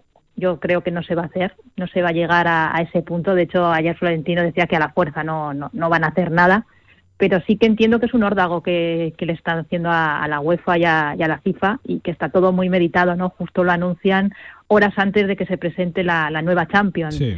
Entonces era un poco para también em, ver el termómetro ¿no? de, la gente, de cómo, cómo se, se, asimila ¿no? esa idea. Y yo creo que las voces discordantes han sido mayoría, ¿eh? no sé si, si se lo esperaban. Hmm. En él quería matizar que no es una liga cerrada, que se pueden clasificar, pero claro, no hay ascenso, no hay descenso. Al final quitas la esencia de, de lo que es el fútbol, ¿no? Y sobre todo eh, yo creo que incluso los históricos de, escuchaba ayer de, Manchester, de Liverpool, bueno, allí nació el fútbol allí, estaban indignados, ¿no? Es que al final el fútbol es de la gente y, ellos quieren que el fútbol solo sea de ellos, que solo se hable de ellos. Entonces, eh, se pierden muchos valores. A mí eh, hasta ahora los que más me representan son los alemanes porque los alemanes, a pesar de que ayer Florentino decía que no se les había invitado, hmm. y convencida que se les había invitado, no va a dejar fuera al Bayern de, Múnich, por ejemplo. Entonces, y eso sí que entiendo que no tienen ramificaciones eh, o intereses por detrás como puede ser el, el, dueño del PSG, que está metido también con, con la FIFA, con la UEFA, con Qatar, para decir que no, como ha hecho el PSG. Pero los alemanes sí que los veo que no tienen ramificaciones, han dicho que no por, porque no les parece la, la propuesta que sea eh, buena para el fútbol ¿no? y para el resto de, de, de, de clubes. Es que al final eh, pierde un poco todos esos valores. También digo que, que, estoy convencida que si al Sevilla o al mismo Real Zaragoza les ofrecen una invitación, yo creo que aceptarían, porque al final es mucho dinero. Es que te cae una morterada, una... te cae una morterada Claro. tremenda. Que al final Atlético de Madrid y Barcelona aceptan porque se solucionan la deuda que tienen a medio corto plazo que pagar, que no sé si son 700, 800 millones de euros. Es que el, que gane la Superliga gana 400, me parece, cuando en la Champions están ganando 120. Que al Real Madrid se le soluciona hasta la financiación del Bernabéu. Al final, es lo que lo que quieren hacer es eh, parece como, como la Euroliga, como los eh, los americanos, ¿no? Los americanos viven los deportes como espectáculos en sí. la NBA, pero es que el fútbol, aparte del espectáculo, es algo más. Es algo más. Es, es algo, algo sociocultural, no está inmerso en la propia cultura claro. de un país, de una sociedad. Entonces, sí. no puedes hacer franquicias y cerrar las ligas y que no haya descensos, quitarle la pasión. Eh, es, es, que es otra historia, no, no, no, no, no se entiende. Entonces, que haya seis equipos de, de Inglaterra, que hay varios que están, que son dirigidos por, sus dirigentes son americanos, que ahí se puede entender un poco que hayan aceptado esto. Pero es que yo creo que están destinados a entenderse en un punto intermedio, que será una Champions eh, con cosas que quieran los grandes, como se ha hecho hasta a lo largo de la historia, pero no se va a llegar a, a, a esta, este invento que, que se han inventado los grandes para, para ganar más dinero y olvidarse del resto, por mucho que sí. diga la pirámide de que van a repartir. Es que yo creo que, que esa no es la solución, y menos que se que se autodenominen salvadores de, sí. del fútbol, porque eso no es así. Y a, aparte, yo eh, creo que decía ayer Florentino que los jóvenes eh, que ahora mismo, que con las plataformas de Netflix, que, que no, no les interesa el fútbol y que hay poca calidad en los partidos, bueno, pues quizás si se hiciese un mejor reparto de, de, ingresos televisivos, que eso ya no es culpa de los clubes, es culpa también de, de la liga. Claro. Pues igual habría más competitividad. Yo conozco gente de, de, de Argentina que, que, se hizo del Zaragoza porque tenía a Aymar, tenía a Alessandro, porque el Real Zaragoza pudo eh, ir a un mercado a, a, fichajes. No se hizo del Madrid o del Barcelona, se hizo del Valencia por Aymar y luego del Real Zaragoza. Sí. O sea, si hay equipos que tienen posibilidades de, de coger algún y de enganchar a, a, público de fuera. El problema es que tengan esas posibilidades económicas para, para poder por lo menos codearse con, con el resto de, de, de equipos grandes. Tampoco entiendo que esté el Tottenham y no esté el Sevilla, por ejemplo. Es que no sé cuál es el criterio que, que sí, han sí. llevado. El Tottenham es un rico nuevo, sí, pero de historia tiene poca. Hay cosas, hay cosas que, que, no se entienden. Ya sabes que a mí me cuesta mucho este, este tema. Me cuesta expresarme sobre todo con coherencia y con respeto, pero yo solo, solo diré dos cosas. Eh, primero de, de, todo, que yo no entiendo que tú estés mal económicamente, que vayas vendiendo esa imagen, cuando primero te estás reformando tu estadio, que lo estás dejando como un centro comercial de lujo, y, segundo, eh, te estás también subastando con el resto de equipos europeos a Mbappé, a Haaland. Es decir, si estás mal económicamente, no te puedes estar planteando de cara al verano esos 150 o 200 millones de euros que se está hablando que puede llegar a costar tanto Haaland como Mbappé. Y luego, segundo, aquí lo que se ha demostrado es que se han quitado caretas. Esto lleva siendo así muchísimo tiempo. Y les importa un comino la propia historia de sus clubes. Ellos no quieren engordar las vitrinas con otra Champions. No quieren, no les interesa ello. Ellos lo que quieren es engordar las cuentas bancarias. Así que luego no me vayan vendiendo de que, oh, mira, es que tenemos 13 Champions, o tenemos 14 Champions, o, o 5 en el caso de otro equipo, o 6 en el caso de. No, no, no, no, no, que no, que no, que no nos equivoquen. Y otra cosa te voy a decir, yo creo, Sonia, que el Real Madrid no es Florentino Pérez, que es el presidente de la Euroliga, el presidente de la Superliga esta, perdón, de también del Real Madrid, pero yo creo que no han consultado a sus propios aficionados, a, y eso que no es una sociedad anónima deportiva, no han consultado a su propia masa social si quieren que su equipo participe en esta Superliga Europea. Pues que se, se, han olvidado de, de, lo más importante, que son los aficionados, ¿no? Eh, ahora por la pandemia no, ni siquiera pueden entrar a, a los estadios, pero es que el, ya esto está fuera de, de, los clubes también, pero si analizas un poco, eh, se han llevado la Supercopa de España a jugar al extranjero. Sí, Querían sí, llevarse sí, un partido de la Liga Española a Miami. Sí, que no vayan Pero dando también mensajes final- de pureza, ¿verdad? Sonia? Claro, es que al final eh, es- eh, se, se han olvidado de los aficionados de verdad, de los aficionados que quieren a su equipo. Es que ahora mismo es todo un negocio y es saber dónde está el dinero. Eh, Florentino decía ayer que, que en 2024 el fútbol está, estará muerto. Pues yo creo que no. Lo que pasa que yo creo que sí que tiene que haber una reestructuración a la hora de, de hablar de, de traspasos y sobre todo de, de salarios de futbolistas. Nos hemos vuelto locos en los últimos años. La cantidad de millones que, que, que están bueno, es que yo veía el otro día a, a Rayola con Haaland, que no sé si pedía 40 millones de, de euros solo en comisiones. En comisiones. Más luego súmele, súmala- súmale el traspaso en sí, más luego la ficha del futbolista. Vale, estamos en pandemia, pero todos los equipos, no solo los ricos, han perdido dinero, también ¿Cómo los no va a pobres han reventar, perdido. verdad? Claro, ¿cómo no va a reventar la burbuja del Claro. fútbol? Sí, sí. Yo digo, vale, eh, eh, es que no son conscientes los futbolistas. Sergio Ramos eh, no está renovando porque debe estar pidiendo una cifra, aparte de que físicamente ya no está para pedir demasiadas cosas, pero que, a- que estamos en pandemia, que los clubes están sufriendo, que ya no vas a poder, eh, bueno, a ver Messi si renueva o no renueva, a dónde se va. Seguramente querrá mejorar el contrato actual, pero es que el contrato actual se lo hicieron antes de que hubiese pandemia. Ahora hay una pandemia, es que no puedes pretender como futbolista Sí. eh, como un trabajador, el pedir en estos tiempos una mejora de contrato. Es que creo que, que tendrían que ponerse todos de acuerdo, eh, todos los clubes, en poner un límite en traspaso, porque claro, no se lo das tú, pero es que se lo va a dar el de al lado. Porque claro, los americanos tienen mucho dinero, los, los ingleses tienen mucho dinero. Bueno, pues si se, se ponen de acuerdo todos los clubes, todos los grandes clubes sobre todo, de todo el mundo, para poner un límite para que no haya este tipo, que es claro, al final se acaban yendo los jugadores a otro país a jugar. Y eso es lo que no puede pasar tampoco.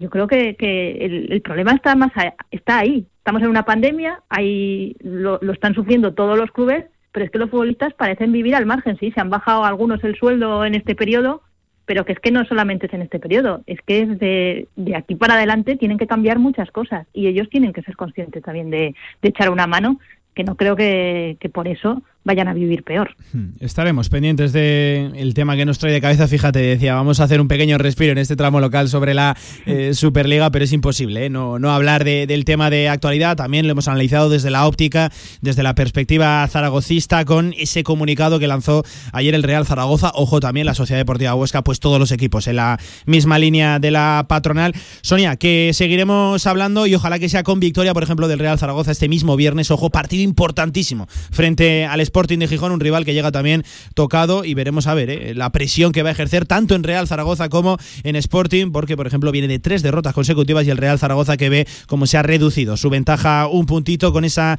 línea de descenso que estaremos atentos, Sonia. Lo dicho, fuerte abrazo, gracias por entrar en este tramo local. Te leemos en el diario Marca todos los días. Un abrazo, compañera. Venga, un abrazo, chao. Venga, vamos a hacer una pequeña pausa en este directo Marca Zaragoza y ojo que nos vamos de previa también porque hay que hablar de Fútbol Emotion Zaragoza que tiene partido también importante frente a un coloso, frente a un histórico de la Liga Nacional de Fútbol Sala como es el Pozo Murcia. Choyo Coches, en la Puebla de Alfindén. Tu vehículo de ocasión al mejor precio. Choyo Coches, como nuevos, totalmente garantizados. Choyo Coches, visítanos y saldrás rodando. Se abre el telón y aparece un musical, una obra de teatro, un concierto, una tertulia y una presentación de un libro. ¿Cómo se llama el lugar? El Teatro Principal.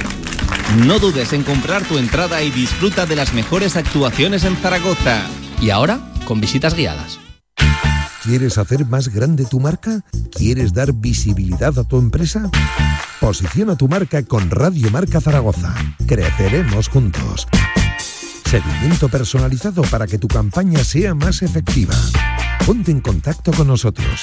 Radiomarcazaragoza.es. Tu marca en Radio Marca marcará la diferencia. Con más de 25 años de experiencia, Anagán Correduría de Seguros te ofrece gran profesionalidad, gestión eficaz y los mejores precios en todo tipo de seguros generales y agropecuarios. Infórmate en el 976 31 8405 y en anagán.com.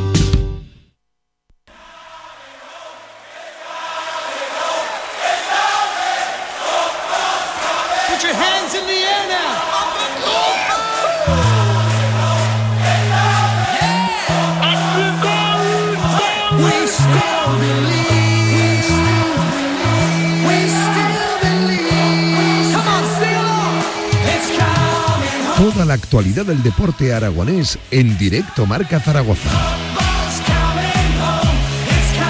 Temazo que nos pone el amigo Lorien Mainar para regresar, para hablar de Fútbol Emotion Zaragoza, que hoy tiene partido importante el equipo de David Marín a domicilio, ojo, visitando la cancha, la pista de El Pozo Murcia, ¿eh? 8 de la tarde, jornada 19, jornada aplazada en su día. Vamos a repasar la tabla porque el Pozo Murcia se encuentra sexto clasificado, perdón, 24 partidos jugados, 48 puntos y Fútbol Emotion Zaragoza, sala 10, noveno, a dos puntitos de esos puestos de playoff, de esas ocho primeras posiciones, con ojo, un partido menos que Real Betis, que es el que marca ahora esa línea. Vamos a escuchar a Dani Álvarez, al segundo portero del equipo que dirige David Marín, eh, pues hablando de cómo llegan al encuentro, cómo afrontan el partido frente a un histórico, frente al Pozo Murcia. Pues este año es la tercera vez que nos vamos a enfrentar al Pozo y creemos que será un partido igualado, como fue en la ida. Eh, en Copa del Rey sí que es verdad que, que también fueron superiores o fueron mejores ya que nos ganaron 3-0, pero yo confío en el equipo, confío en que será un partido igualado y daremos la cara para intentar sacar el mejor resultado posible aquí en Casa del Pozo. Un Fútbol Emotion Zaragoza que llega de una derrota complicada ¿eh? y abultada este fin de semana 7 a 0 precisamente frente a un vecino del Pozo Murcia frente al Cartagena y así hablaba Dani Álvarez de cómo se encuentra el equipo, lo dicho, tras esa abultada derrota. Pues el equipo está dolido y, y la verdad que, que todavía no, no terminamos de comprender lo que nos pasó ayer porque fue una, una derrota bastante difícil de asimilar, pero tenemos que ser realistas y, pensar que, que dentro de dos días tenemos otro partido eh, igual de importante y no hay tiempo para lamentaciones, entonces pues tenemos que, que ensayar el partido del martes contra el Pozo para volver a, a dar nuestra mejor versión. Y un Dani Álvarez que no está sumando todos los minutos que seguramente él desearía. Es el portero suplente de Iván Bernat. Ojo cómo está el zaragozano, pero eso sí, ojo el mensaje que lanzaba de vestuario. Aquí todo el mundo suma y aunque tengas pocos minutos, tienes que ayudar al grupo. Pues a ver, eh, esto es un, al final es un deporte de equipo y todos tenemos que sumar nuestro granito de arena desde diferentes puntos, ¿no? Eh, hay gente que participa más, hay gente que participa menos, pero yo creo que, que todos tenemos que sumar igual. Los que menos participamos, pues eh, tenemos que trabajar igual que todos, tenemos que, que intentar aportar lo mismo que todos desde la manera que, que sea posible, pero yo creo que tenemos que estar igual de preparados, tanto el día 1 de la jornada 1 como, como esta semana que tenemos varios partidos seguidos.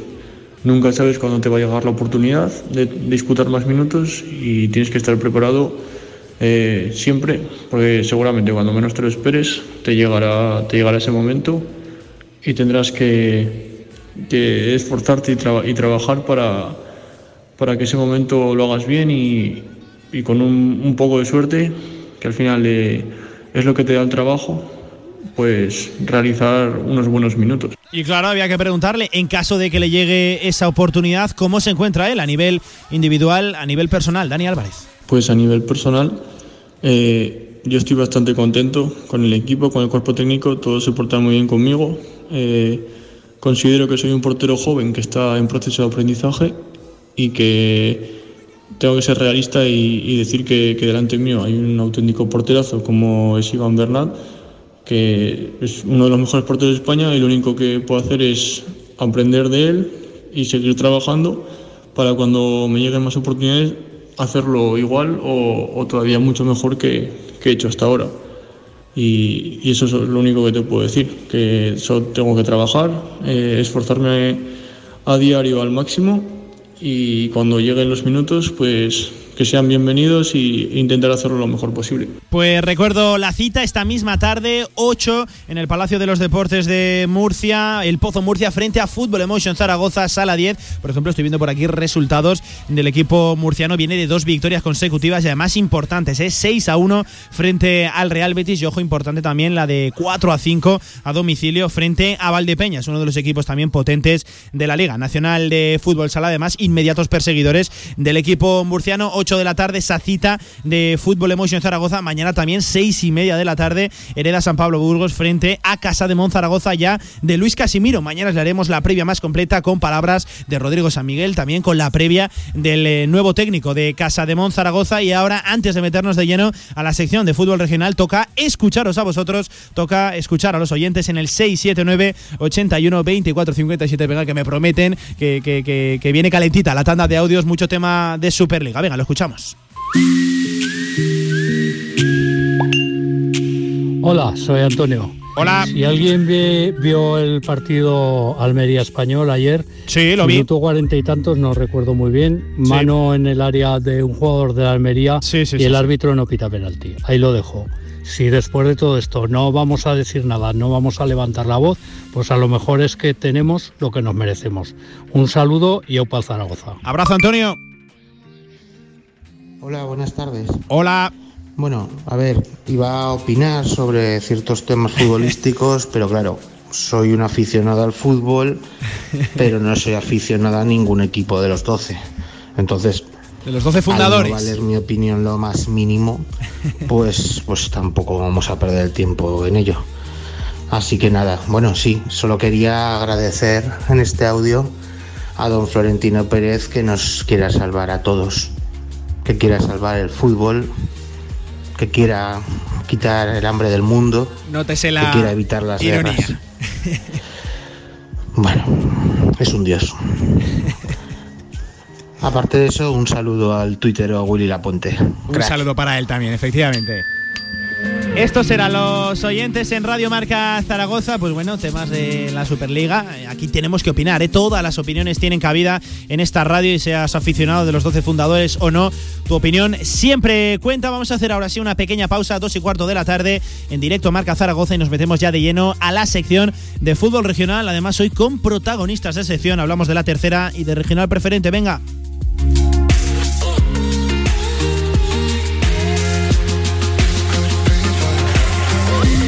Instalaciones modernas y elegantes se encuentra la Huerta del Figueral, cocina de calidad y actual para comer como en casa a buenos precios. La Huerta del Figueral, banquetes, reuniones familiares y eventos empresariales.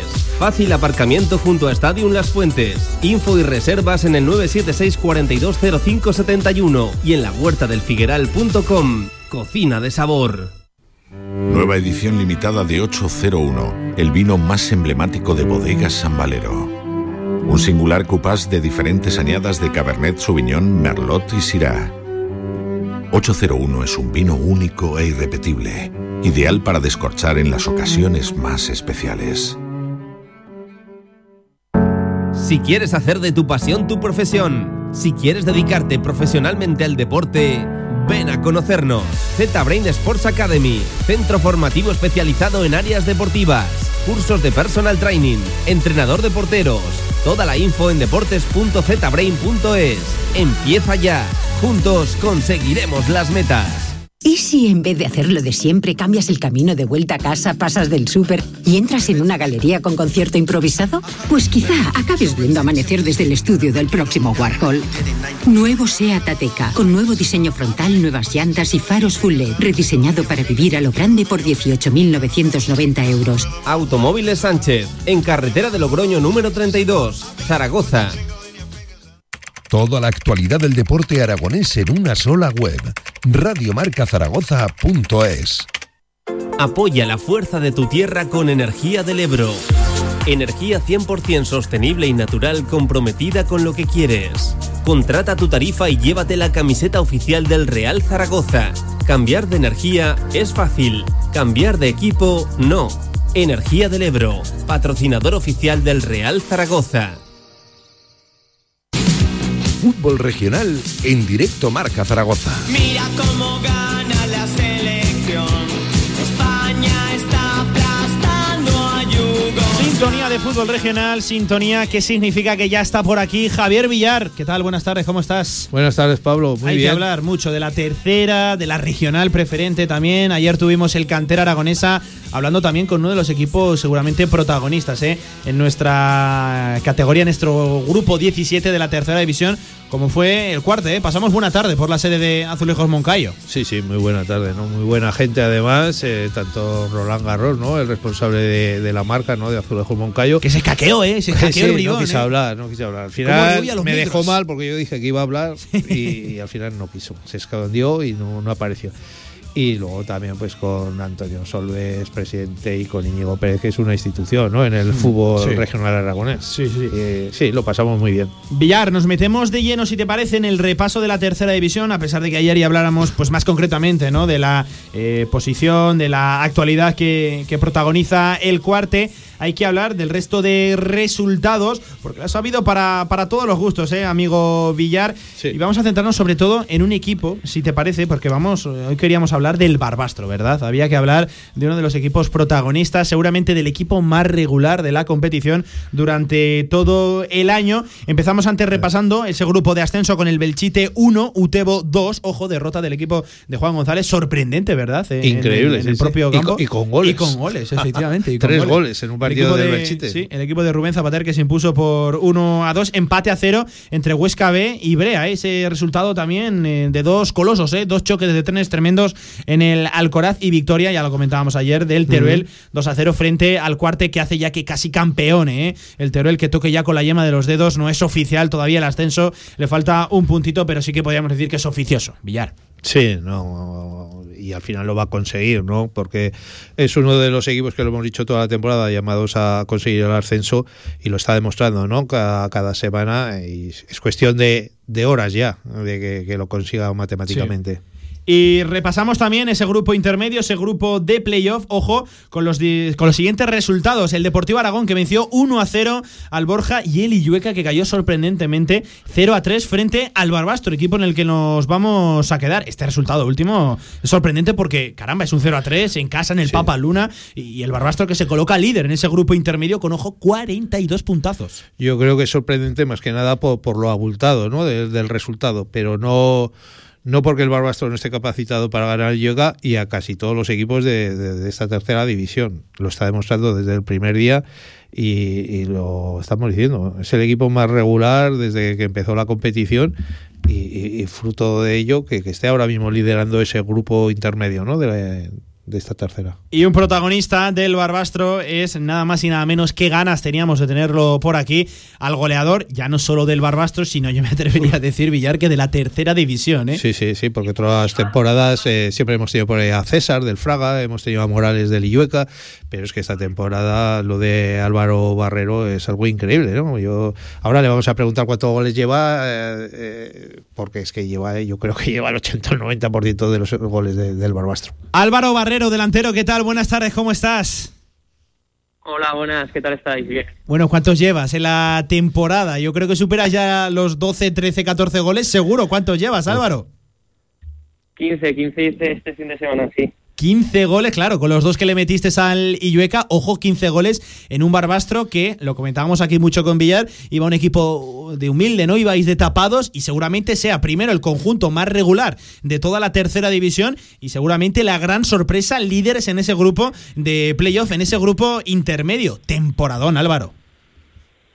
Sí, sí, eso es. Eh, al final nos costó un poco arrancar, pero luego encontramos bien los los resultados, nos empezamos a, a notar muy cómodos y mira, al final estuvimos a punto de meternos incluso en el grupo de arriba y bueno, ahora la verdad que estamos muy bien, encadenando buenos resultados y eso es lo importante. Ujú. Ah, eh, Álvaro, ha dicho Pablo 42 puntos del Barbastro. eh, de esos 42, el responsable de, de muchos de ellos eres tú, porque lleváis 32 a favor. Como has dicho, 15, la mitad son goles tuyos que han supuesto muchos puntos para el equipo, ¿no? Muchas victorias. Sí, bueno, al fin y al cabo solo son números, ¿no? Eh, si, si nuestro, por ejemplo, si nuestro preparador físico no nos metiera tanta caña, no, no estaría tan bien. Si el entrenador no hiciera los entrenamientos que hace, no estaría tan bien. Y lo más importante, ¿no? Sin, si no estuvieran mis compañeros para ponerme los balones, yo no metería esos goles. Al fin y al cabo, lo importante de esos goles son, son mis compañeros que son los que lo hacen posible. Además es que destacáis sobre todo porque no sois u- una plantilla que, que destaque por, por los jugadores, ¿no? Que siempre hay otros equipos que, que dices, oiga, eh, este, Sí, nombres otro, reconocibles, nombres sí. reconocibles de la tercera división, vosotros no. Es un equipo, eh, lo ha dicho Pablo, humilde, pero sobre todo sois un equipo. Sí, sí, eso es. Eh, al fin y al cabo, tú miras las plantillas de los equipos y hay varios equipos que tienen bastante mejor plantilla que nosotros, ¿no? Pero yo creo que nuestra nuestra mayor virtud es el grupo que hay, eh, la piña, y que somos una familia y que vamos todos a uno. Álvaro, eh, echando un vistazo a la tabla, lideráis ese grupo intermedio en la segunda fase, 42 puntos para Barbastro, ojo 40 Llueca, pero es que sigue muy de cerca el Deportivo Aragón con 38, que alguno había dado ya por muerto al filial y me parece que el equipo de Iván Martínez tiene todavía mucho que decir. El Binefar también 38 con un partido menos. Esto va a estar emocionante hasta el final, Álvaro, habrá que tirar de corazón, ¿eh? Sí, sí, eso es. Eh, al fin y al cabo, hasta que eh, las matemáticas no dan los puntos para decir que los equipos están están para jugar el playoff, no puedes dar por muerto a ningún equipo. Al fin y al cabo hay tanta igualdad, tanta rivalidad en los partidos que un fin de semana te ves muy bien, al otro lo ves todo muy oscuro y hasta que la última jornada yo creo que no se va a decidir nada. Álvaro, ¿esperabais hacer este temporadón que estáis haciendo? Hombre, a ver, al principio ves que hay buen equipo, que hay buen grupo y sí que crees que puede pasar, ¿no? Pero al fin y al cabo luego es, es muy difícil, porque igual que las sensaciones que tienes tú la tendrán el resto de equipos. Y la verdad que empezamos flojos y yo lo veía muy lejos, ¿no? Pero mira, al final nos conseguimos meter y eso es bueno. Eh, vosotros habéis jugado en el subgrupo B. Eh, ¿Qué me cuentas de los equipos ahora que os estáis enfrentando de- de- del subgrupo A? ¿Son más fuertes, menos fuertes, eh, parecidos? No, parecido. Al fin y al cabo, el, eh, por ejemplo, el Binefar eh, se reforzó muy bien. El Illueca, todo, todo el mundo conoce lo que es el Illueca. Un, un gran rival, un equipo muy duro. Y luego está el filial, ¿no? El Zaragoza, eh, chavales que entran de mañanas, con todos los medios, muy buenos jugadores. Al fin y al cabo sabíamos que iba a ser muy, muy, muy duro. Eso te iba a decir, ¿no? El filial, eh, mucha gente lo había dado por muerto, no está siendo la mejor temporada del Deportivo Aragón, pero fíjate, está con opciones, está ya a dos puntitos, le quedan todavía partidos y sin ir más lejos, en dos semanas os enfrentáis a ellos en la Ciudad Deportiva en un partido, Álvaro, que apunta a ser definitorio. Vosotros de momento tenéis ese pequeño colchoncito, pero cuidado con ese encuentro en la Ciudad Deportiva, que aparte de ser el penúltimo, ya solo quedará uno de esa segunda fase, apunta a que ambos vais a llegar con las habichuelas en juego, Álvaro. Sí, sí, eh, vamos, será un partido precioso, pero nosotros ahora mismo solo pensamos en, en el Binefar este fin de semana, porque si haces los trabajos, los deberes este fin de semana, la verdad que llegarás con ese colchón, pero claro, como no los hagas, llegas que te juegas la vida. Entonces nosotros solo pensamos en Binefar y una vez que pase el Binefar, pues ya pensaremos en, en ese partido que será precioso, lo más seguro. Oye, y Álvaro, ¿dónde ha estado la clave de esta gran temporada vuestra? Porque apenas habéis perdido cinco partidos. Está en la defensa, está en ti, que has sido el goleador y metes casi todas las que te llegan. Eh, ¿Dónde ha estado la clave? Pues yo creo que la clave ha estado en lo que he dicho antes, ¿no? En el grupo, en el grupo que se ha hecho, que, que somos una familia, vamos todos a una, eh, corremos balones por el compañero, el compañero corre balones por nosotros y esa ha sido la clave de, del Barbastro este año. Y es que, fíjate, de esas derrotas que nombraba Villar ahora, solo hay una que sea por más de un gol, que precisamente es un 2 a 0 frente al Borja. Veo por aquí un Binefar 2, Barbastro 1 en el arranque de esa segunda fase. Eh, lo dicho, ese Borja 2, Barbastro 0, Barbastro 0, Cuarte 1, también un 1-2 frente al Épila y un 1-0 frente al Robles. Es decir, equipo muy sólido, ¿no? Habéis competido durante la, la totalidad de, lo- de los encuentros, Álvaro, y, y nunca os habéis dejado ir. Eh, Equipo rocoso, ya no solo que marcáis goles, que marcas muchos goles tú, que, que seguramente acaparas esos focos, sino además equipo rocoso, ¿verdad? Que, que- cuesta siempre sacarle algo a este Barbastro. Sí, sí, eso es. Eh, al fin y al cabo somos un equipo que, que vaya, que competimos todos los partidos, eh, no nos dejamos llevar y hasta el último momento yo creo que en todos los partidos tenemos oportunidades, ¿no? Y eso sí que es verdad que nos está nos está beneficiando. eh, ganamos partidos, hemos llevamos un tramo de temporada en los cuales ganábamos partidos al final. Por eso, ¿no? Porque competimos todo y es muy difícil que, que nos ganen de, de demasiados goles. Al fin y al cabo es lo que hablamos. Mm, Álvaro, y eh, entiendo que vayas eh, en el discurso del partido a partido, hay que ser prudente, eh, no está nada conseguido, tenéis un pequeño colchón, pero evidentemente hay que, hay que ser prudente, quedan todavía tres citas muy importantes, pero no me digas que no, delantero, que ya estáis mirando un poquito también a ese grupo de ascenso, a ver posibles rivales, a, también por lo menos a mirar los resultados, cómo se va componiendo esa tercera, cuarta, quinta y sexta posición de cara a esos cuartos de final, ojo, cuartos de final a un único partido. Eh, cuéntame, también miréis un poquito a los de arriba para mirar ya futuribles o, o posibles rivales de cara al futuro. Álvaro. Sí, bueno, a ver, es, es inevitable mirarlo, ¿no? Al fin y al cabo, por, por lo menos yo, Claro. yo lo miro, al fin y al Sí, cabo claro. me gusta el fútbol. Claro, pero es que eso también denota ambición, Álvaro. Eso denota ambición, claro. Sí, sí, sí, ya te digo, yo intento estar pendiente de todo, tanto el grupo de arriba como el de abajo, Hmm. pero ya te digo, en el, en el vestuario solo se habla ahora mismo del Binefar y de que tenemos que sacar algo positivo para ir a la ciudad deportiva a intentar eh, estar ya matemáticamente ¿no? en ese grupo de playoff. Mm, eh, Pablo te estaba comentando ahora de, del aspecto del equipo, pero yo te voy a hablar del individual. Me imagino que después de lo que estás haciendo esta temporada te van a llover muchas novias para la temporada que viene, ¿no? Bueno, no sé, no sé, eso cuando, cuando acabe la temporada se verá, ¿no? De momento aún queda temporada, aún queda mucho trabajo por hacer con el Albastro y hasta que no acabe la temporada no se sabe nada. Oye, marcas goles, pero también los despejas bien, ¿eh? Estás despejando bien, ¿eh? Todas, todas las puñetas que te tira aquí el amigo, el amigo Villar, Álvaro. sí, sí. Que nada, Álvaro, que lo he dicho, que ha sido un auténtico placer charlar contigo. Ojo, estoy viendo por aquí datos, son 21 partidos los que has jugado, son 15 goles y tan solo dos de penalti, ¿eh? Que, que están muy bien los números, bueno, que sí están muy bien, están formidables, que seguro Al- que... al- algún equipo mayor lo quisiera Sí, tener. alguno, alguno, alguno lo, lo firmaría, Álvaro. Que vaya muy bien en este tramo final de temporada, que os seguimos de cerca, 42 puntazos en 25 partidos, liderando ese grupo intermedio, el Barbastro. Y, y lo dicho, Álvaro, que os seguimos muy de cerca, muchísima suerte. Y oye, que siga esa lluvia de goles, que, que serán buenas noticias y siempre que, que sean pues para favorecer al Barbastro o para enriquecer nuestra competición, nosotros estaremos de enhorabuena. Un abrazo de gol, delantero. Ojalá, muchas gracias. Ojo, 15 goles, eh, Villar. Cuando jugabas tú, ¿cuántos marcabas? Ya no me acuerdo ya, Ya de no- esas cosas. si no, si no- Lorian, Pero si, bueno. no, si no se acuerdas que no marcaba mucho. Sí, no, alguno que otro sí que marcaba, claro. Echamos. Echamos vistazo, si te, si te parece, al grupo de descenso. Que aquí, me lo comentabas ayer y es verdad, ¿eh? se está empezando a abrir ya una pequeña brecha entre el cuarto y el quinto que descenderían. Atlético Monzón, 38 puntos, lidera en 26 partidos. Ojo, seguido muy de cerca, de hecho, con la misma puntuación, el Épila. ¿eh? Y también tercero, el Sariñena, 36 puntos en 25 partidos. Cuarto, Robres, otros 36 en un partido más, 26. Y aquí ya hay una brecha, ¿verdad? Hay cuatro puntos de diferencia ahí entre el Cariñena, que sería el primer equipo que descendería. Le seguirían Tamarite, Almudévar, Valdefierro, Villanueva, Fraga, Sabiñánigo y pues bueno, esa última plaza que ya todo el mundo lo sabe, la ocupa el extinto equipo ya San Juan. Hombre, y hay que tener en cuenta que también equipos como el Sariñena, que están ahí justo donde dices tú ese cruce de, de la amplitud de- de distancia de puntos, el Sariñena lleva un partido menos, que caso de ganarlo ya dejaría a 7 al Cariñena. Sí. Entonces, ojito que, que se puede estar ya decantando quién va a bajar y quién no.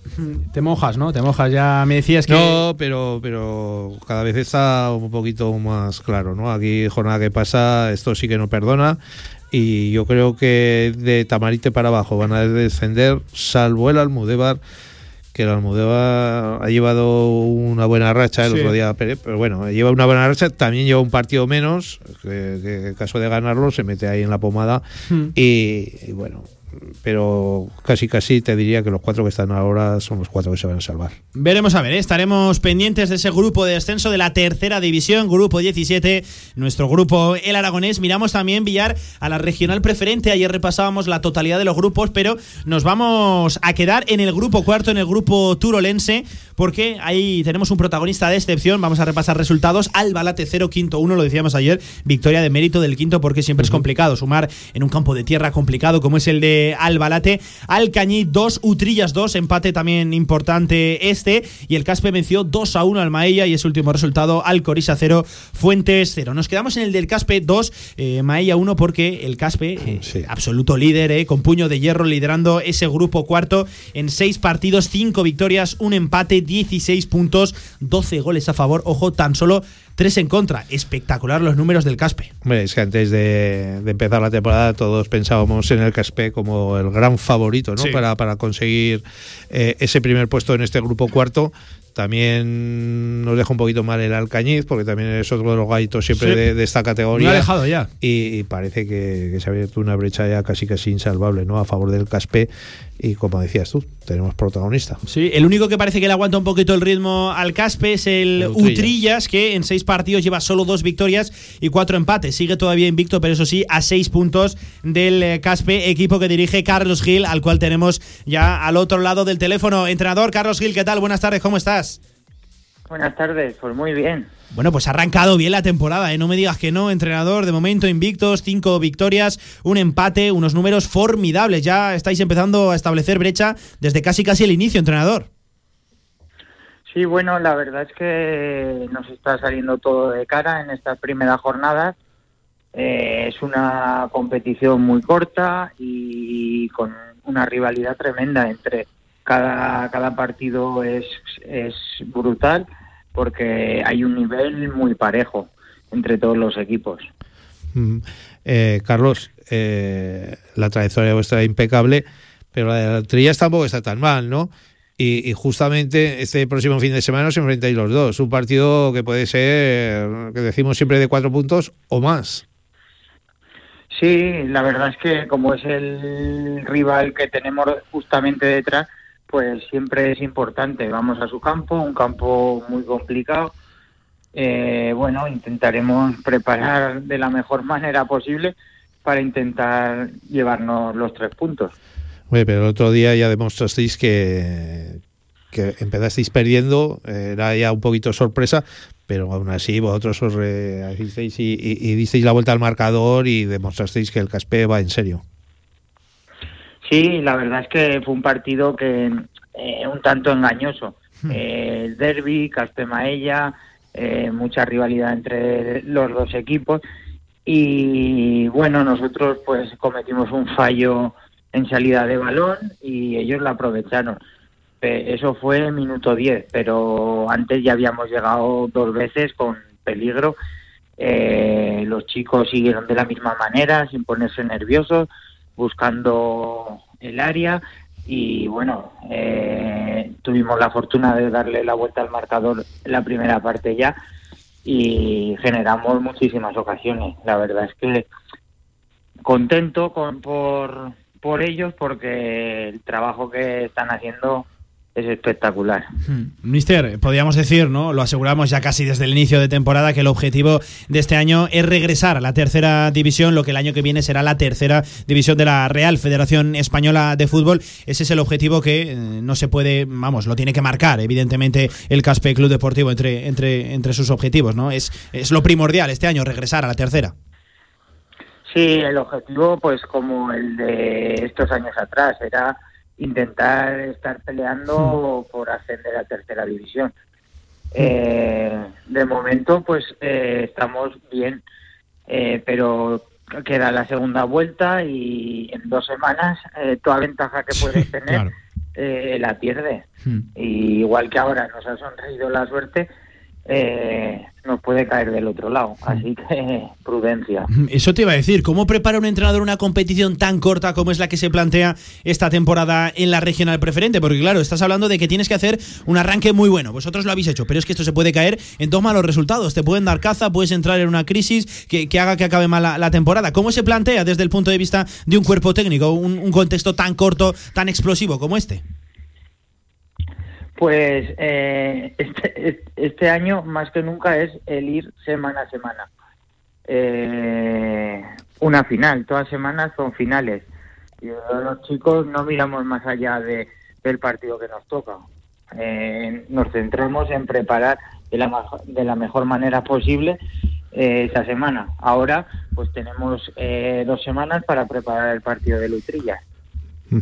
¿Y, y cómo habéis llevado ese parón hasta que habéis empezado la temporada? Porque no se sabía cuándo las fechas exactas de, de inicio. Eh, todo eso tiene que ser nervios, ¿no? Y, y tú entrenando con los jugadores para tenerlos contentos, para tenerlos en forma, ¿cómo lo has hecho?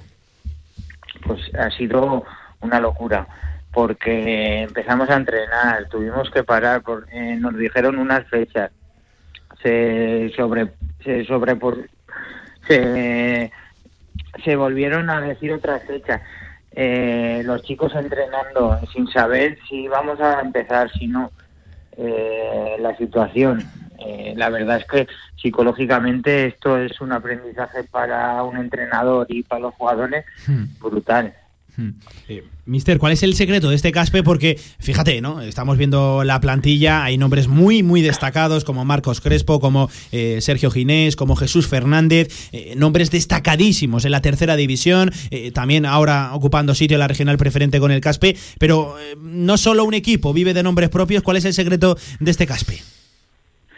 Pues son chavales jóvenes con ganas de, de hacerlo bien y son buena gente. Ese es el secreto. Eh, no hay otro. Eh, muy muy comprometidos y chicos pues que quieren quieren hacerlo bien. Oye, Mister, ¿me vas, a pre- me vas a permitir, Villar, tú también me lo vas a permitir, que te pregunte por Vialcorisa, ¿cómo lo estás viendo? que es que no conseguimos la victoria, se nos está resistiendo, de momento llevamos tres empates, dos derrotas, nos ganasteis bien ahí en vuestra, en vuestra casa, ¿cómo estás viendo al Alcoriza, si me lo permites, Mister? Pues, pues la verdad es que a mí me sorprende, porque a nosotros eh, sí, ganamos 2-0, pero nos puso las cosas muy complicadas. Hmm. Tuvimos la suerte de meter, eh, matar el partido con un gran gol de medio campo Casi y nada, nos dio tranquilidad. casi nada, casi Pero- nada ese gol, madre mía. Pero la verdad es que compite bien. Hmm. Eh, mismo Alfuentes esta semana empató. Sí, sí, Alfuentes sí. para mí es, es de los mejores equipos que hay en, en la categoría. Así que eh, las cosas eh, son todos partidos Sí. complicados y se deciden por pequeños detalles. Y el Alcoriza está cerca de, de, de- de sumar de tres en tres. Bueno, bueno, Mister, pues me ha levantado la, la autoestima de una manera formidable. ¿eh? A ver si llega cuanto antes esa victoria que, que la necesitamos para levantar los ánimos. Mister, que ha sido un auténtico placer tenerte en este directo Marca Zaragoza. Carlos Gil, entrenador del Caspe. Lo dicho, que vaya muy bien la temporada, que de momento está marchando bien, que no se tuerzan las cosas, que no haya también ningún sobresalto extradeportivo, que a día de hoy, a 20 de abril, por desgracia, sigue siendo casi lo más importante y que los objetivos, las victorias llegarán como ya lo están haciendo y seguro que pronto veremos al Caspe en tercera división regresando al sitio, bueno, pues natural, ¿no? De, de un club histórico como es el Caspe. Un abrazo, entrenador, muchísimas gracias. A vosotros. Un abrazo. Un abrazo. Bueno, Villar, pues ya has visto que estamos cerca de la victoria y tú me pegas palos todos los días, ¿eh? Todas Sí, las sí, semanas. estáis cerca seguro, porque hasta que no la conseguís no, no vais a parar. cuando la consiga, ya verás, ya, te voy a enganchar. de- Habrá que te voy a- celebrarlo. te voy a enganchar de, de la- de las orejas. Oye, sección de fútbol regional, como siempre, muy completa. ¿eh? Ya analizábamos ayer también lo de la segunda división B, que este fin de semana no había ninguna victoria para nuestros tres representantes. La Sociedad Deportiva Egea no jugaba, se veía su partido aplazado por circunstancias COVID, pero eh, la Sociedad Deportiva Tarazona, el de David Navarro, cayó 2 a 0 frente al Laredo y ojo 3 a 0 el Club Deportivo Ebro frente al Real Unión con doblete de Borja Viguera, que sigue dando guerra el tío, ¿eh? Muy, muy malos resultados y, y lo mismo podemos decir de la división de honor juvenil, ¿no? En la que, que el Huesca Sí. solo pudo empatar con la Peña Raval, el Casablanca perdió en Cornella 1-0, el Ebro también cayó 3-0 con el Español. Sí, sí, sí, sí. Y el único que salvó un poco los muebles fue el Olivar, que ganó 0-4 al Villacarros, pero ya sabemos que el Olivar tampoco tiene nada que hacer. Está o sea, que- que, complicado, que es una sí. historia que tampoco vale de mucho. Por cierto, que hablando de la división de honor juvenil, invitamos a todo el mundo a que se inscriba en ese aforo limitado, en ese sorteo de entradas para socios abonados del Real Zaragoza frente al Fútbol Club Barcelona Villar, que hay que ir a ver al equipo de Javier Garcés. Me parece que pueden entrar en torno a 100, no, efectivamente 150 personas podrán presenciar el partido y se pueden inscribir a través del área de abonado del Real Zaragoza. Partidazo importantísimo eh, para los intereses del equipo de Javier Garcés frente a seguramente uno de los mejores equipos de España en cuanto a competición juvenil, el Fútbol Club Barcelona, nada más y nada menos. A ver si solo con nombrar Real Zaragoza, Le damos Fútbol Club suerte, Barcelona y Sí, Javier sí. Garcés le damos suerte como la última vez y puede conseguir la victoria. Teníamos que haberlo entrevistado, eh, Cachi, se nos ha escapado. eh, había Aún que nos queda tiempo, ¿no? Aún nos queda tiempo, pero ya veremos. Había, había que haber estado más, más avispado. ¿eh? Partidazo importantísimo para el Real Zaragoza División de Honor Juvenil. Y fíjate quién se quiere colar en esta sección de fútbol regional. Está por aquí ya Antonio Polo, que no te querías perder, ¿eh? No te lo querías perder. Está. Espérate que no te escuchamos de momento. A ver, a ver, no te escuchamos. Un momentín. A ver, habla ahora. Complot contra mí. sí, todo, sí, o sea, complot me- tremendo. A ver, habla ahora, habla ahora. Y me cortan el, y me cortan el micro. Habla ahora, a ver.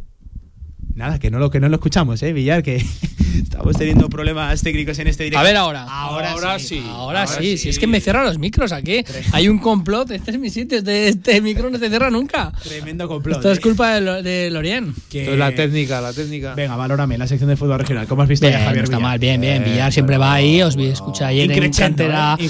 Aragonesa también, muy bien. Yo soy fiel admirador de, de, Oye, de vuestra sección, lo que pasa que no se puede comparar con la mía, que viene ahora que- Aprovecho que estén aquí a los dos tenores, esto improvisadísimo. ¿Opiniones de la Superliga? Empieza Villar. Empieza Villar. Eh, yo creo que no se debería de hacer, aunque es algo que algún día igual se hace, pero yo creo que no se debería de hacer porque lo que hace falta es mejorar la Champions o lo que sea, como se hizo en su día. Pero, pero la mejora que se hizo, yo creo que era por lo mismo que ahora, ¿no? Para intentar meter más equipos, para intentar ganar más dinero. De toda la vida el campeón de liga jugaba la Copa Europa, para eso tiene ese premio, ¿no? Sí. Luego empezaron ahí a meter más, más, más, más y al final No la, ves, la competición eh, se alarga demasiado, ¿no? No, no, no puede ser que un cuarto equipo que se ha quedado en la liga a lo mejor a 30 o 40 puntos del primero luego sea el campeón de Europa. Eso no puede ser. Ojo Villar, ¿eh? radicalmente opuesto a la dinámica, a la tendencia que hay a día de hoy. Otra cosa es que los grandes equipos, pues claro, grandes equipos, Ah, mucho dinero, todas esas cosas, eh, entonces eh, va- van a Villar- abogar por. Villar vio por copas de ferias, ¿eh? Claro, Ojo, sí. ¿eh? No, Ojo. Villar es muy vintage. vi- vi- no, vi copas en las ferias, que no es lo mismo. es parecido, pero no es lo mismo. Que, claro, Villar es muy vintage y quiere la Copa de Europa de por aquel entonces en la que se clasificaba el primero de cada liga, ¿eh? Eso Y si me apuras- no te lo compran más justo, Pero ¿eh? que si me apuras, los dos primeros de cada liga, ¿no? Eh, europea y tal, ¿vale? Pues eso lo compro. Pero que un cuarto equipo que se ha podido quedar a 30, 40 puntos, como está pasando últimamente en alguna competición, que pueda ga- luego ganarte en una eliminatoria y ser campeón de Europa, pues es que no es significativo. Es que sabes qué pasa, Antonio, que Villar en horario champion ya está durmiendo. Ya, Villar- El caldo, el, el caldo ya se le ha enfriado. Últimamente es que me aburren mucho esos partidos. Bueno, pues. Eh, Antonio, rápidamente tu opinión también de la Superliga. Quiero. Ver, yo conocerla. creo que, que no hay nadie de- del fútbol que no sea un aficionado de estos grandes equipos eh, que esté a favor de esto. Yo creo que, que, que va a ser una brecha muy grande, que es un perjuicio enorme para, para el fútbol humilde y para muchos equipos que están un poquito ahí. eh. Pues yo pienso muchas veces en el Sevilla, el Villarreal, pienso en ese tipo, en, ese- esos equipos que bueno, es que jamás van a poder llegar a competir con los, con los grandes porque no están invitados a esta fiesta. Dicho esto, es que se va a hacer sí o sí. Es que, es que yo lo tengo clarísimo. No creo que. Pero, Antonio, que- no me digas eso. No, no, vamos. eso. Lo tengo. De hecho, la sección de golf va al hilo de la Superliga. ¿Sí? Ahora, sí. Eh, Bueno, bueno, vamos, bueno. A hacer un, vamos a hacer un guiño. Pero sí que yo pienso que se va a hacer sí o sí. O sea, es algo que, que este, estos clubs con esta potencia no necesitan a los demás. Es que se han, se han- se han ido, han montado su fiesta particular y han dicho: invitamos a los que queramos, somos estos, y, y que el que quiera que venir, que le dejemos entrar, entrará. No necesitan a los demás. Si están diciendo ya hasta que tienen por fundadores un, un 350 millones, es que yo creo que es que tienen hasta los derechos de televisión ya pactados con, con plataformas. Es que, Es que qué eh, plataforma no va a querer emitir es esa Superliga. yo claro. creo que esta gente, eh, Florentino Que Pérez, toda esa gente que hace, que hace una. Sí, sálvame después de Claro. eso, eso. Pero eh, no creo que den puntada sin hilo en este sentido. Yo creo que lo tienen bien trabajado y la verdad que es una pena, pero creo que se va a hacer sí o sí porque les importa absolutamente nada el resto de equipos y el resto de, de competiciones. Dicen, el competiciones que no van a poder jugar con las selecciones, ya veremos. ¿Qué, qué mundial no va a querer organizar? Que si no está Messi, que si no está, eh, yo qué sé, Tony Cross, que no está eh, los grandes, eh, no van a querer. bueno, nadie va a ver ese mundial con, con estrellas medianas. Y luego, pues es que si les dicen, no, es que te quedas fuera de competiciones, les da igual. Ellos no quieren jugar la Champions. La Champions que sí, que la jueguen los demás. Yo creo que se va a hacer sí o sí. Es una auténtica pena, pero mm, yo creo que lo que nos tenemos que centrar los demás es cómo mejoramos la competición en las que nos quedamos nosotros. Pues Villar promete, ¿eh? La sección de Hierro 2. Aquí vamos ha, a. ha venido bailarlo. fuerte, ha venido fuerte. Ah, no, ha dado, me ha dejado. Voy a escuchar ahora que dice del palito y Venga, la pues bolita. no te vayas muy lejos. El Villar, palito y la bolita. Te veo el viernes en la retransmisión de ese. Real Zaragoza Sporting. Vamos a hacer una pequeña pausa en este directo Marca Zaragoza y hasta por aquí Antonio Polo que me ha revolucionado el, el gallinero y de qué manera. Y lo dicho, vamos a meternos ya de lleno al mundo del golf Hierro 2 con Antonio Polo. Venga, vamos. Si quieres sacarte el carnet en tiempo récord, Grupo Auto, formando conductores desde 1980. Centros de formación vial Grupo Auto, gran flota de vehículos para cualquier tipo de carnet. 10 autoescuelas con los medios más modernos. Infórmate en grupauto.com. Grupo Auto, patrocinador oficial del Real Zaragoza. Este anuncio terminará en 20 segundos, pero el hambre de millones de personas no acabará nunca si no nos ayudas. Contágiate de solidaridad para acabar con la mayor pandemia que sufre el planeta, el hambre. Porque hay contagios necesarios que no transmiten ninguna enfermedad y salvan vidas. Ayúdanos. Entra en manosunidas.org y colabora. Albema, alquiler y venta de maquinaria para la construcción, venta de herramienta y materiales, morteros técnicos, químicos, cerámicas, aislamientos, tabiquería seca y así hasta 4.000 referencias en stock. Empresa zaragozana con más de 35 años. Les esperamos en nuestras instalaciones en Camino de Cogullada 24, teléfono 976 47 17 98. Si lo tuyo es el deporte y quieres estar informado en todo momento, síguenos. Estamos en Facebook, Twitter, Instagram, Evox, el deporte que se vive también en la red. Y no lo olvides, escúchanos en la FM en el 87.6 y desde cualquier lugar del mundo en nuestra emisión online. Radio Marca Zaragoza. El deporte es nuestro. ¿Quieres un buen regalo de comunión? Casa de Mon Zaragoza te lo pone fácil. Escucha, llévate tu pack de equipación infantil con una mochila o con un balón y con la dedicatoria personalizada de tus jugadores favoritos. Has oído bien, tu pack personalizado y firmado. Mola, ¿eh? Entra en tienda.basquezaragoza.net y hazte con tu pack de comunión a unos precios increíbles. La Federación Aragonesa de Golf te ofrece Hierro 2 con Antonio Polo. Arrancamos la sección de Hierro 2. Está por aquí siempre Antonio Polo, que ya te habíamos saludado antes, pero ahora sí, oficiosamente. ¿Qué tal? Buenas tardes. Muy buenas, Pablo, ¿qué tal? Bueno, me traéis una sección que ya me has dado cuatro pinceladas. Estoy ansioso ¿eh? de, de conocerla ligada al mundo del fútbol, sobre todo al tema de actualidad, la Superliga. Sí, he querido hacer un guiño en esta sección de Venga, golf pues. de cómo funciona para la gente, para que, para que vean un poquito cómo funciona a, ra- a grandes rasgos, porque, porque sí que es verdad que hay mucho más tema detrás, eh, cómo fu- funcionan los circuitos de, de golf, eh, los circuitos eh, más importantes Sí. de golf.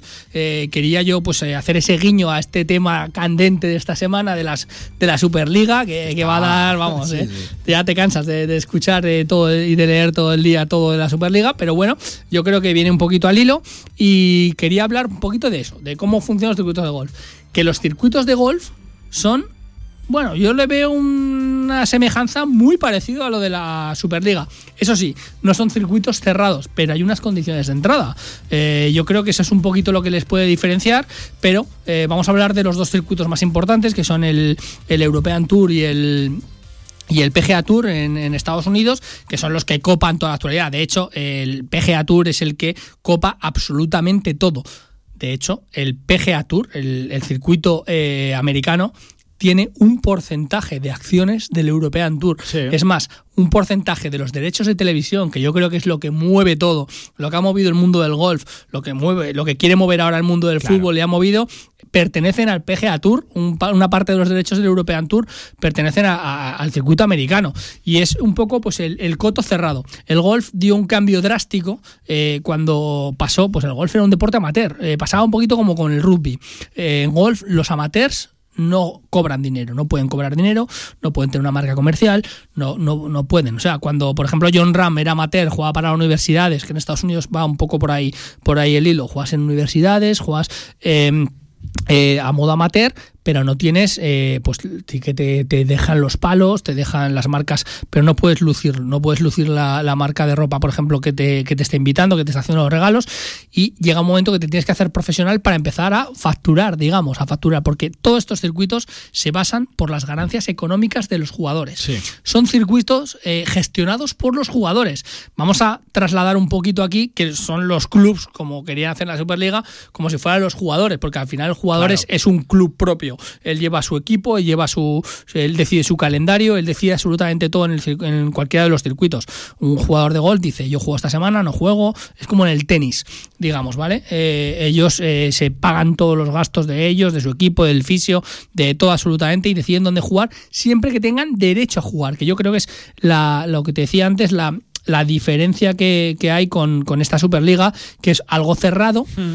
pero en este circuito, en estos circuitos de golf siempre están los que eh, la, las asociaciones de golf eh, en cada uno de los países quieren invitar, porque hay jugadores claro. que están sí o sí, pero sí que es por méritos propios. Te tienes que clasificar, tienes una serie de exenciones para no perder la tarjeta, tienes una serie de, de, requisitos para poder entrar, tienes que haber venido de un circuito satélite, por ejemplo, en el caso del PGA Tour, tiene el PGA Tour y luego tiene como circuitos satélites, eh, tiene el circuito canadiense, tiene el, el PGA Latinoamérica, tiene... Sí, locales, ¿no? Eso es, tiene el web.com, que es la segunda categoría. Digamos que ahí tienes que pasar por ahí. Hay una especie de escuela que se llama, que también está en European Tour, para, eh, para poder clasificarte. En el momento que te clasificas, eh, pues tú te dan unos derechos de permanencia en ese club. Hmm.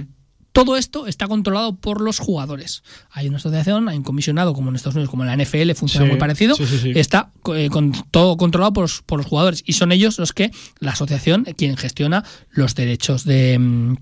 De, de audiovisuales, que es lo que les da toda la relevancia. Yo creo que es un poquito lo que quiere la Superliga ahora mismo, es a nivel mundial. Ellos quieren hacer un deporte global. ellos mismos, Eh, sí. Quiero que me vean en China, pues el PGA Tour igual, se ve en China, se ve en Australia, se ve en Sudamérica, se ve en todo el mundo y ahí ellos gestionan sus plataformas audiovisuales, que es de donde gana el dinero. ¿Por qué ganan tanto dinero? Luego están los patrocinadores, pues porque les ven a nivel mundial.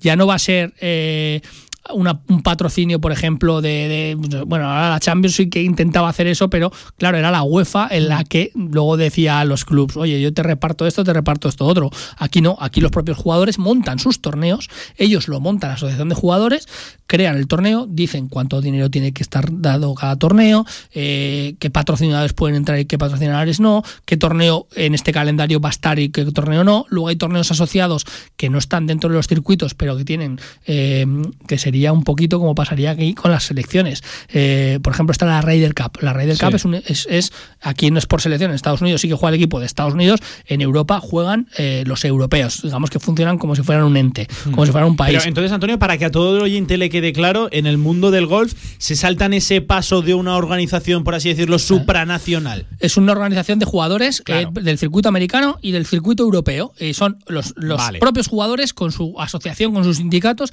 quienes organizan los torneos. A ver, tienen ahí sus, su organigrama y tienen ahí, pues eso, en Estados Unidos su comisionado, sus juntas directivas, etcétera, que, que, pero que al final los jugadores votan absolutamente todo. Hay votaciones para, para todo. Y la única diferencia que yo veo es que eh, sí que hay una serie de exenciones, porque hay jugadores que pueden estar más tiempo. Si ganas un torneo, un mayor, pues tienes eh, cinco años de exención en el tour. Pues hagas lo que hagas, te quedas en este tour. Ahí sí que ya funciona un poquito más la meritocracia. No es un cupo cerrado, pero en un primer momento sí que ¿Quiénes juegan? Eh, quienes queramos nosotros. Empezó así. Quienes, quienes nosotros queramos, estos son los que estamos, vamos a jugar, vamos a montarlo y a partir de ahora el que se quiera meter en, en nuestra, en nuestra onda, quien se quiera añadir a nuestro club, pues va subiendo con una meritocracia que han ido cambiando esas reglas del, del golf. Pero sí, son los jugadores, en este caso serían los clubs, quienes gestionan absolutamente todo, quienes mueven el dinero como ellos quieren y mueve muchísimo, muchísimo dinero. Vamos, seguro que el, que el, el PGA Tour mueve, ya te lo digo desde ya, o sea, muchísimo más dinero de lo que va a generar la Superliga. Ya te lo- eso te lo digo porque es un deporte global. Yo creo que han hecho eso en la Superliga, querer asemejarse a esos deportes americanos que son globales, que eh, pues pueden tener una marca eh, de China, de tal, que, que puede, que ahora está entrando poco a poco, pero aquí sí que, sí que un jugador luego aparte eh, funciona como una franquicia le pagan las marcas, le pagan eh, publicidad porque son sus propios sponsors, pero al final te ve muchísima más gente. Entonces, eh, eh, económicamente, pues dan ese salto. Yo creo que es lo que ha intentado hacer esta, esta Superliga y en el golf funciona así. En Europa funciona así. Tienes que tener, eh, para entrar en European Tour, por ejemplo, una escuela de clasificación. Tú estás, entras en un circuito donde hay unas reglas Sí. hechas por los jugadores, que son las reglas que quieren hacer aquí los clubs, que luego varían- va- irán variando en esta Superliga por ejemplo, entran estos 15. No creo que luego se vaya ninguno de estos 15 ni que digan, bueno, ahora podemos hacer ascensos y descensos. Yo creo que esos 15 estarán y a lo mejor pueden aumentar que entre más clubs o que no entre más clubs o que por meritocracia 5, 10, los que sean, pero que vayan entrando y saliendo, pero habrá unos cuantos clubs que, que, que se quedarán. Esa es un poco la diferencia que hay con, el, con los circuitos de golf. Pero es, es importante saber eso, que son sí, los sí, propios, los propios ¿eh? jugadores los que gestionan todos los derechos audiovisuales. Hay juntas de pues, Tiger Woods, Sergio García, que pertenece al circuito, Mickelson, todos, ellos tienen. Tienen que estar interesantes ¿eh? esas reuniones. Tien- ¿eh? Tienen sus juntas, tienen, Sí, pero sí. en el tenis es igual. En el Sí, tenis, en tenis, eh, en la lo hemos hablado muchísimas veces que pues que el ATP pues pertenece a los, a los jugadores, eh, que Nadal es ahora miembro de la directiva con Federer de ATP y que se mandan WhatsApp porque tienen decisiones a nivel global de los torneos, de todo ese tipo de cosas, que habrá gente, gestores con conocimiento que, que, que funcionen como una empresa, pero son los jugadores los que votan con un sindicato, en el golf igual, eh, pues qué decisiones se toman, que, quién entra, quién no entra, qué torneos. Ellos pueden decidir ahora mismo, el otro día lo veíamos, de repente decidieron que cuando pasó todo este tema del Capitolio con Donald Trump tal, un torneo que tenían asignado, votaron y dijeron que, que- en el campo que pertenece a Donald Trump no se hacían torneos, Sí, sí. no, no había un torneo del PGA Tour. Y eso lo han votado los, los propios jugadores, la, bueno, su sindicato, eh, que nombra a los jugadores, y, y así es como funciona. Yo creo que es como va o quieren que funcione eh, esta Superliga, lo que pasa que eh, aquí la meritocracia no parte por ningún lado, que creo que es un poco la pega que tienen esta, esta, estas, esta asociación de la Superliga, que está devaluando los demás eh, torneos de golf, claro que devalúan los demás torneos. Está la Asian Tour, que está fuera. Está, son torneos satélites. ¿Qué han tenido que hacer esos, esos torneos? Han tenido que hacerse torneos satélites, tener convenios de colaboración con los principales torneos del golf para poder ir enviando eh, jugadores a esto para que tú te puedas clasificar y eres de los mejores de la ASEAN Tour, pues al final tienes una tarjeta, te mandan una invitación, te tienen que mandar una invitación para sacar, para, para poder estar en, en el PGA Tour y si de repente vas y ganas un torneo, te quedas. Pero funciona un poquito así. Oye, qué interesante, qué interesante de verdad. La sección hoy de Hierro 2. He tomado hasta apuntes, Antonio. ¿Has Es que a mí esto de organizar competiciones y tal, buah. Vaya Eh, boli, eh, tienes, eh, eh. Espectacular, eh. De Formidable, me, me- me- me parece. Antonio, nos vemos el viernes en la retransmisión. Un Muy bien, abrazo. Pablo. Muy bien, hoy Hierro 2, claro que sí. Cerramos. esta La Federación Aragonesa de Golf te ha ofrecido Hierro 2. Y lo que también cerramos es ya cerquita de las 3 de la tarde este tramo local directo Marca Zaragoza, no sin antes recordarles, invitarles a que toda la audiencia acuda al Instagram de Radio Marca Zaragoza que tenemos sorteo de una doble entrada para un concierto este mismo viernes 23 de abril a las 7 y media de la tarde de B vocal de nuestros zaragozanos aquí en el auditorio de Zaragoza, todo el mundo acudiendo, lo dicho, al Instagram de Radio Marca Zaragoza. Se van a quedar ya con la radio del deporte, Radio Marca. Nosotros volvemos mañana, misma hora, mismo sitio, misma frecuencia, en directo Marca Zaragoza. Adiós.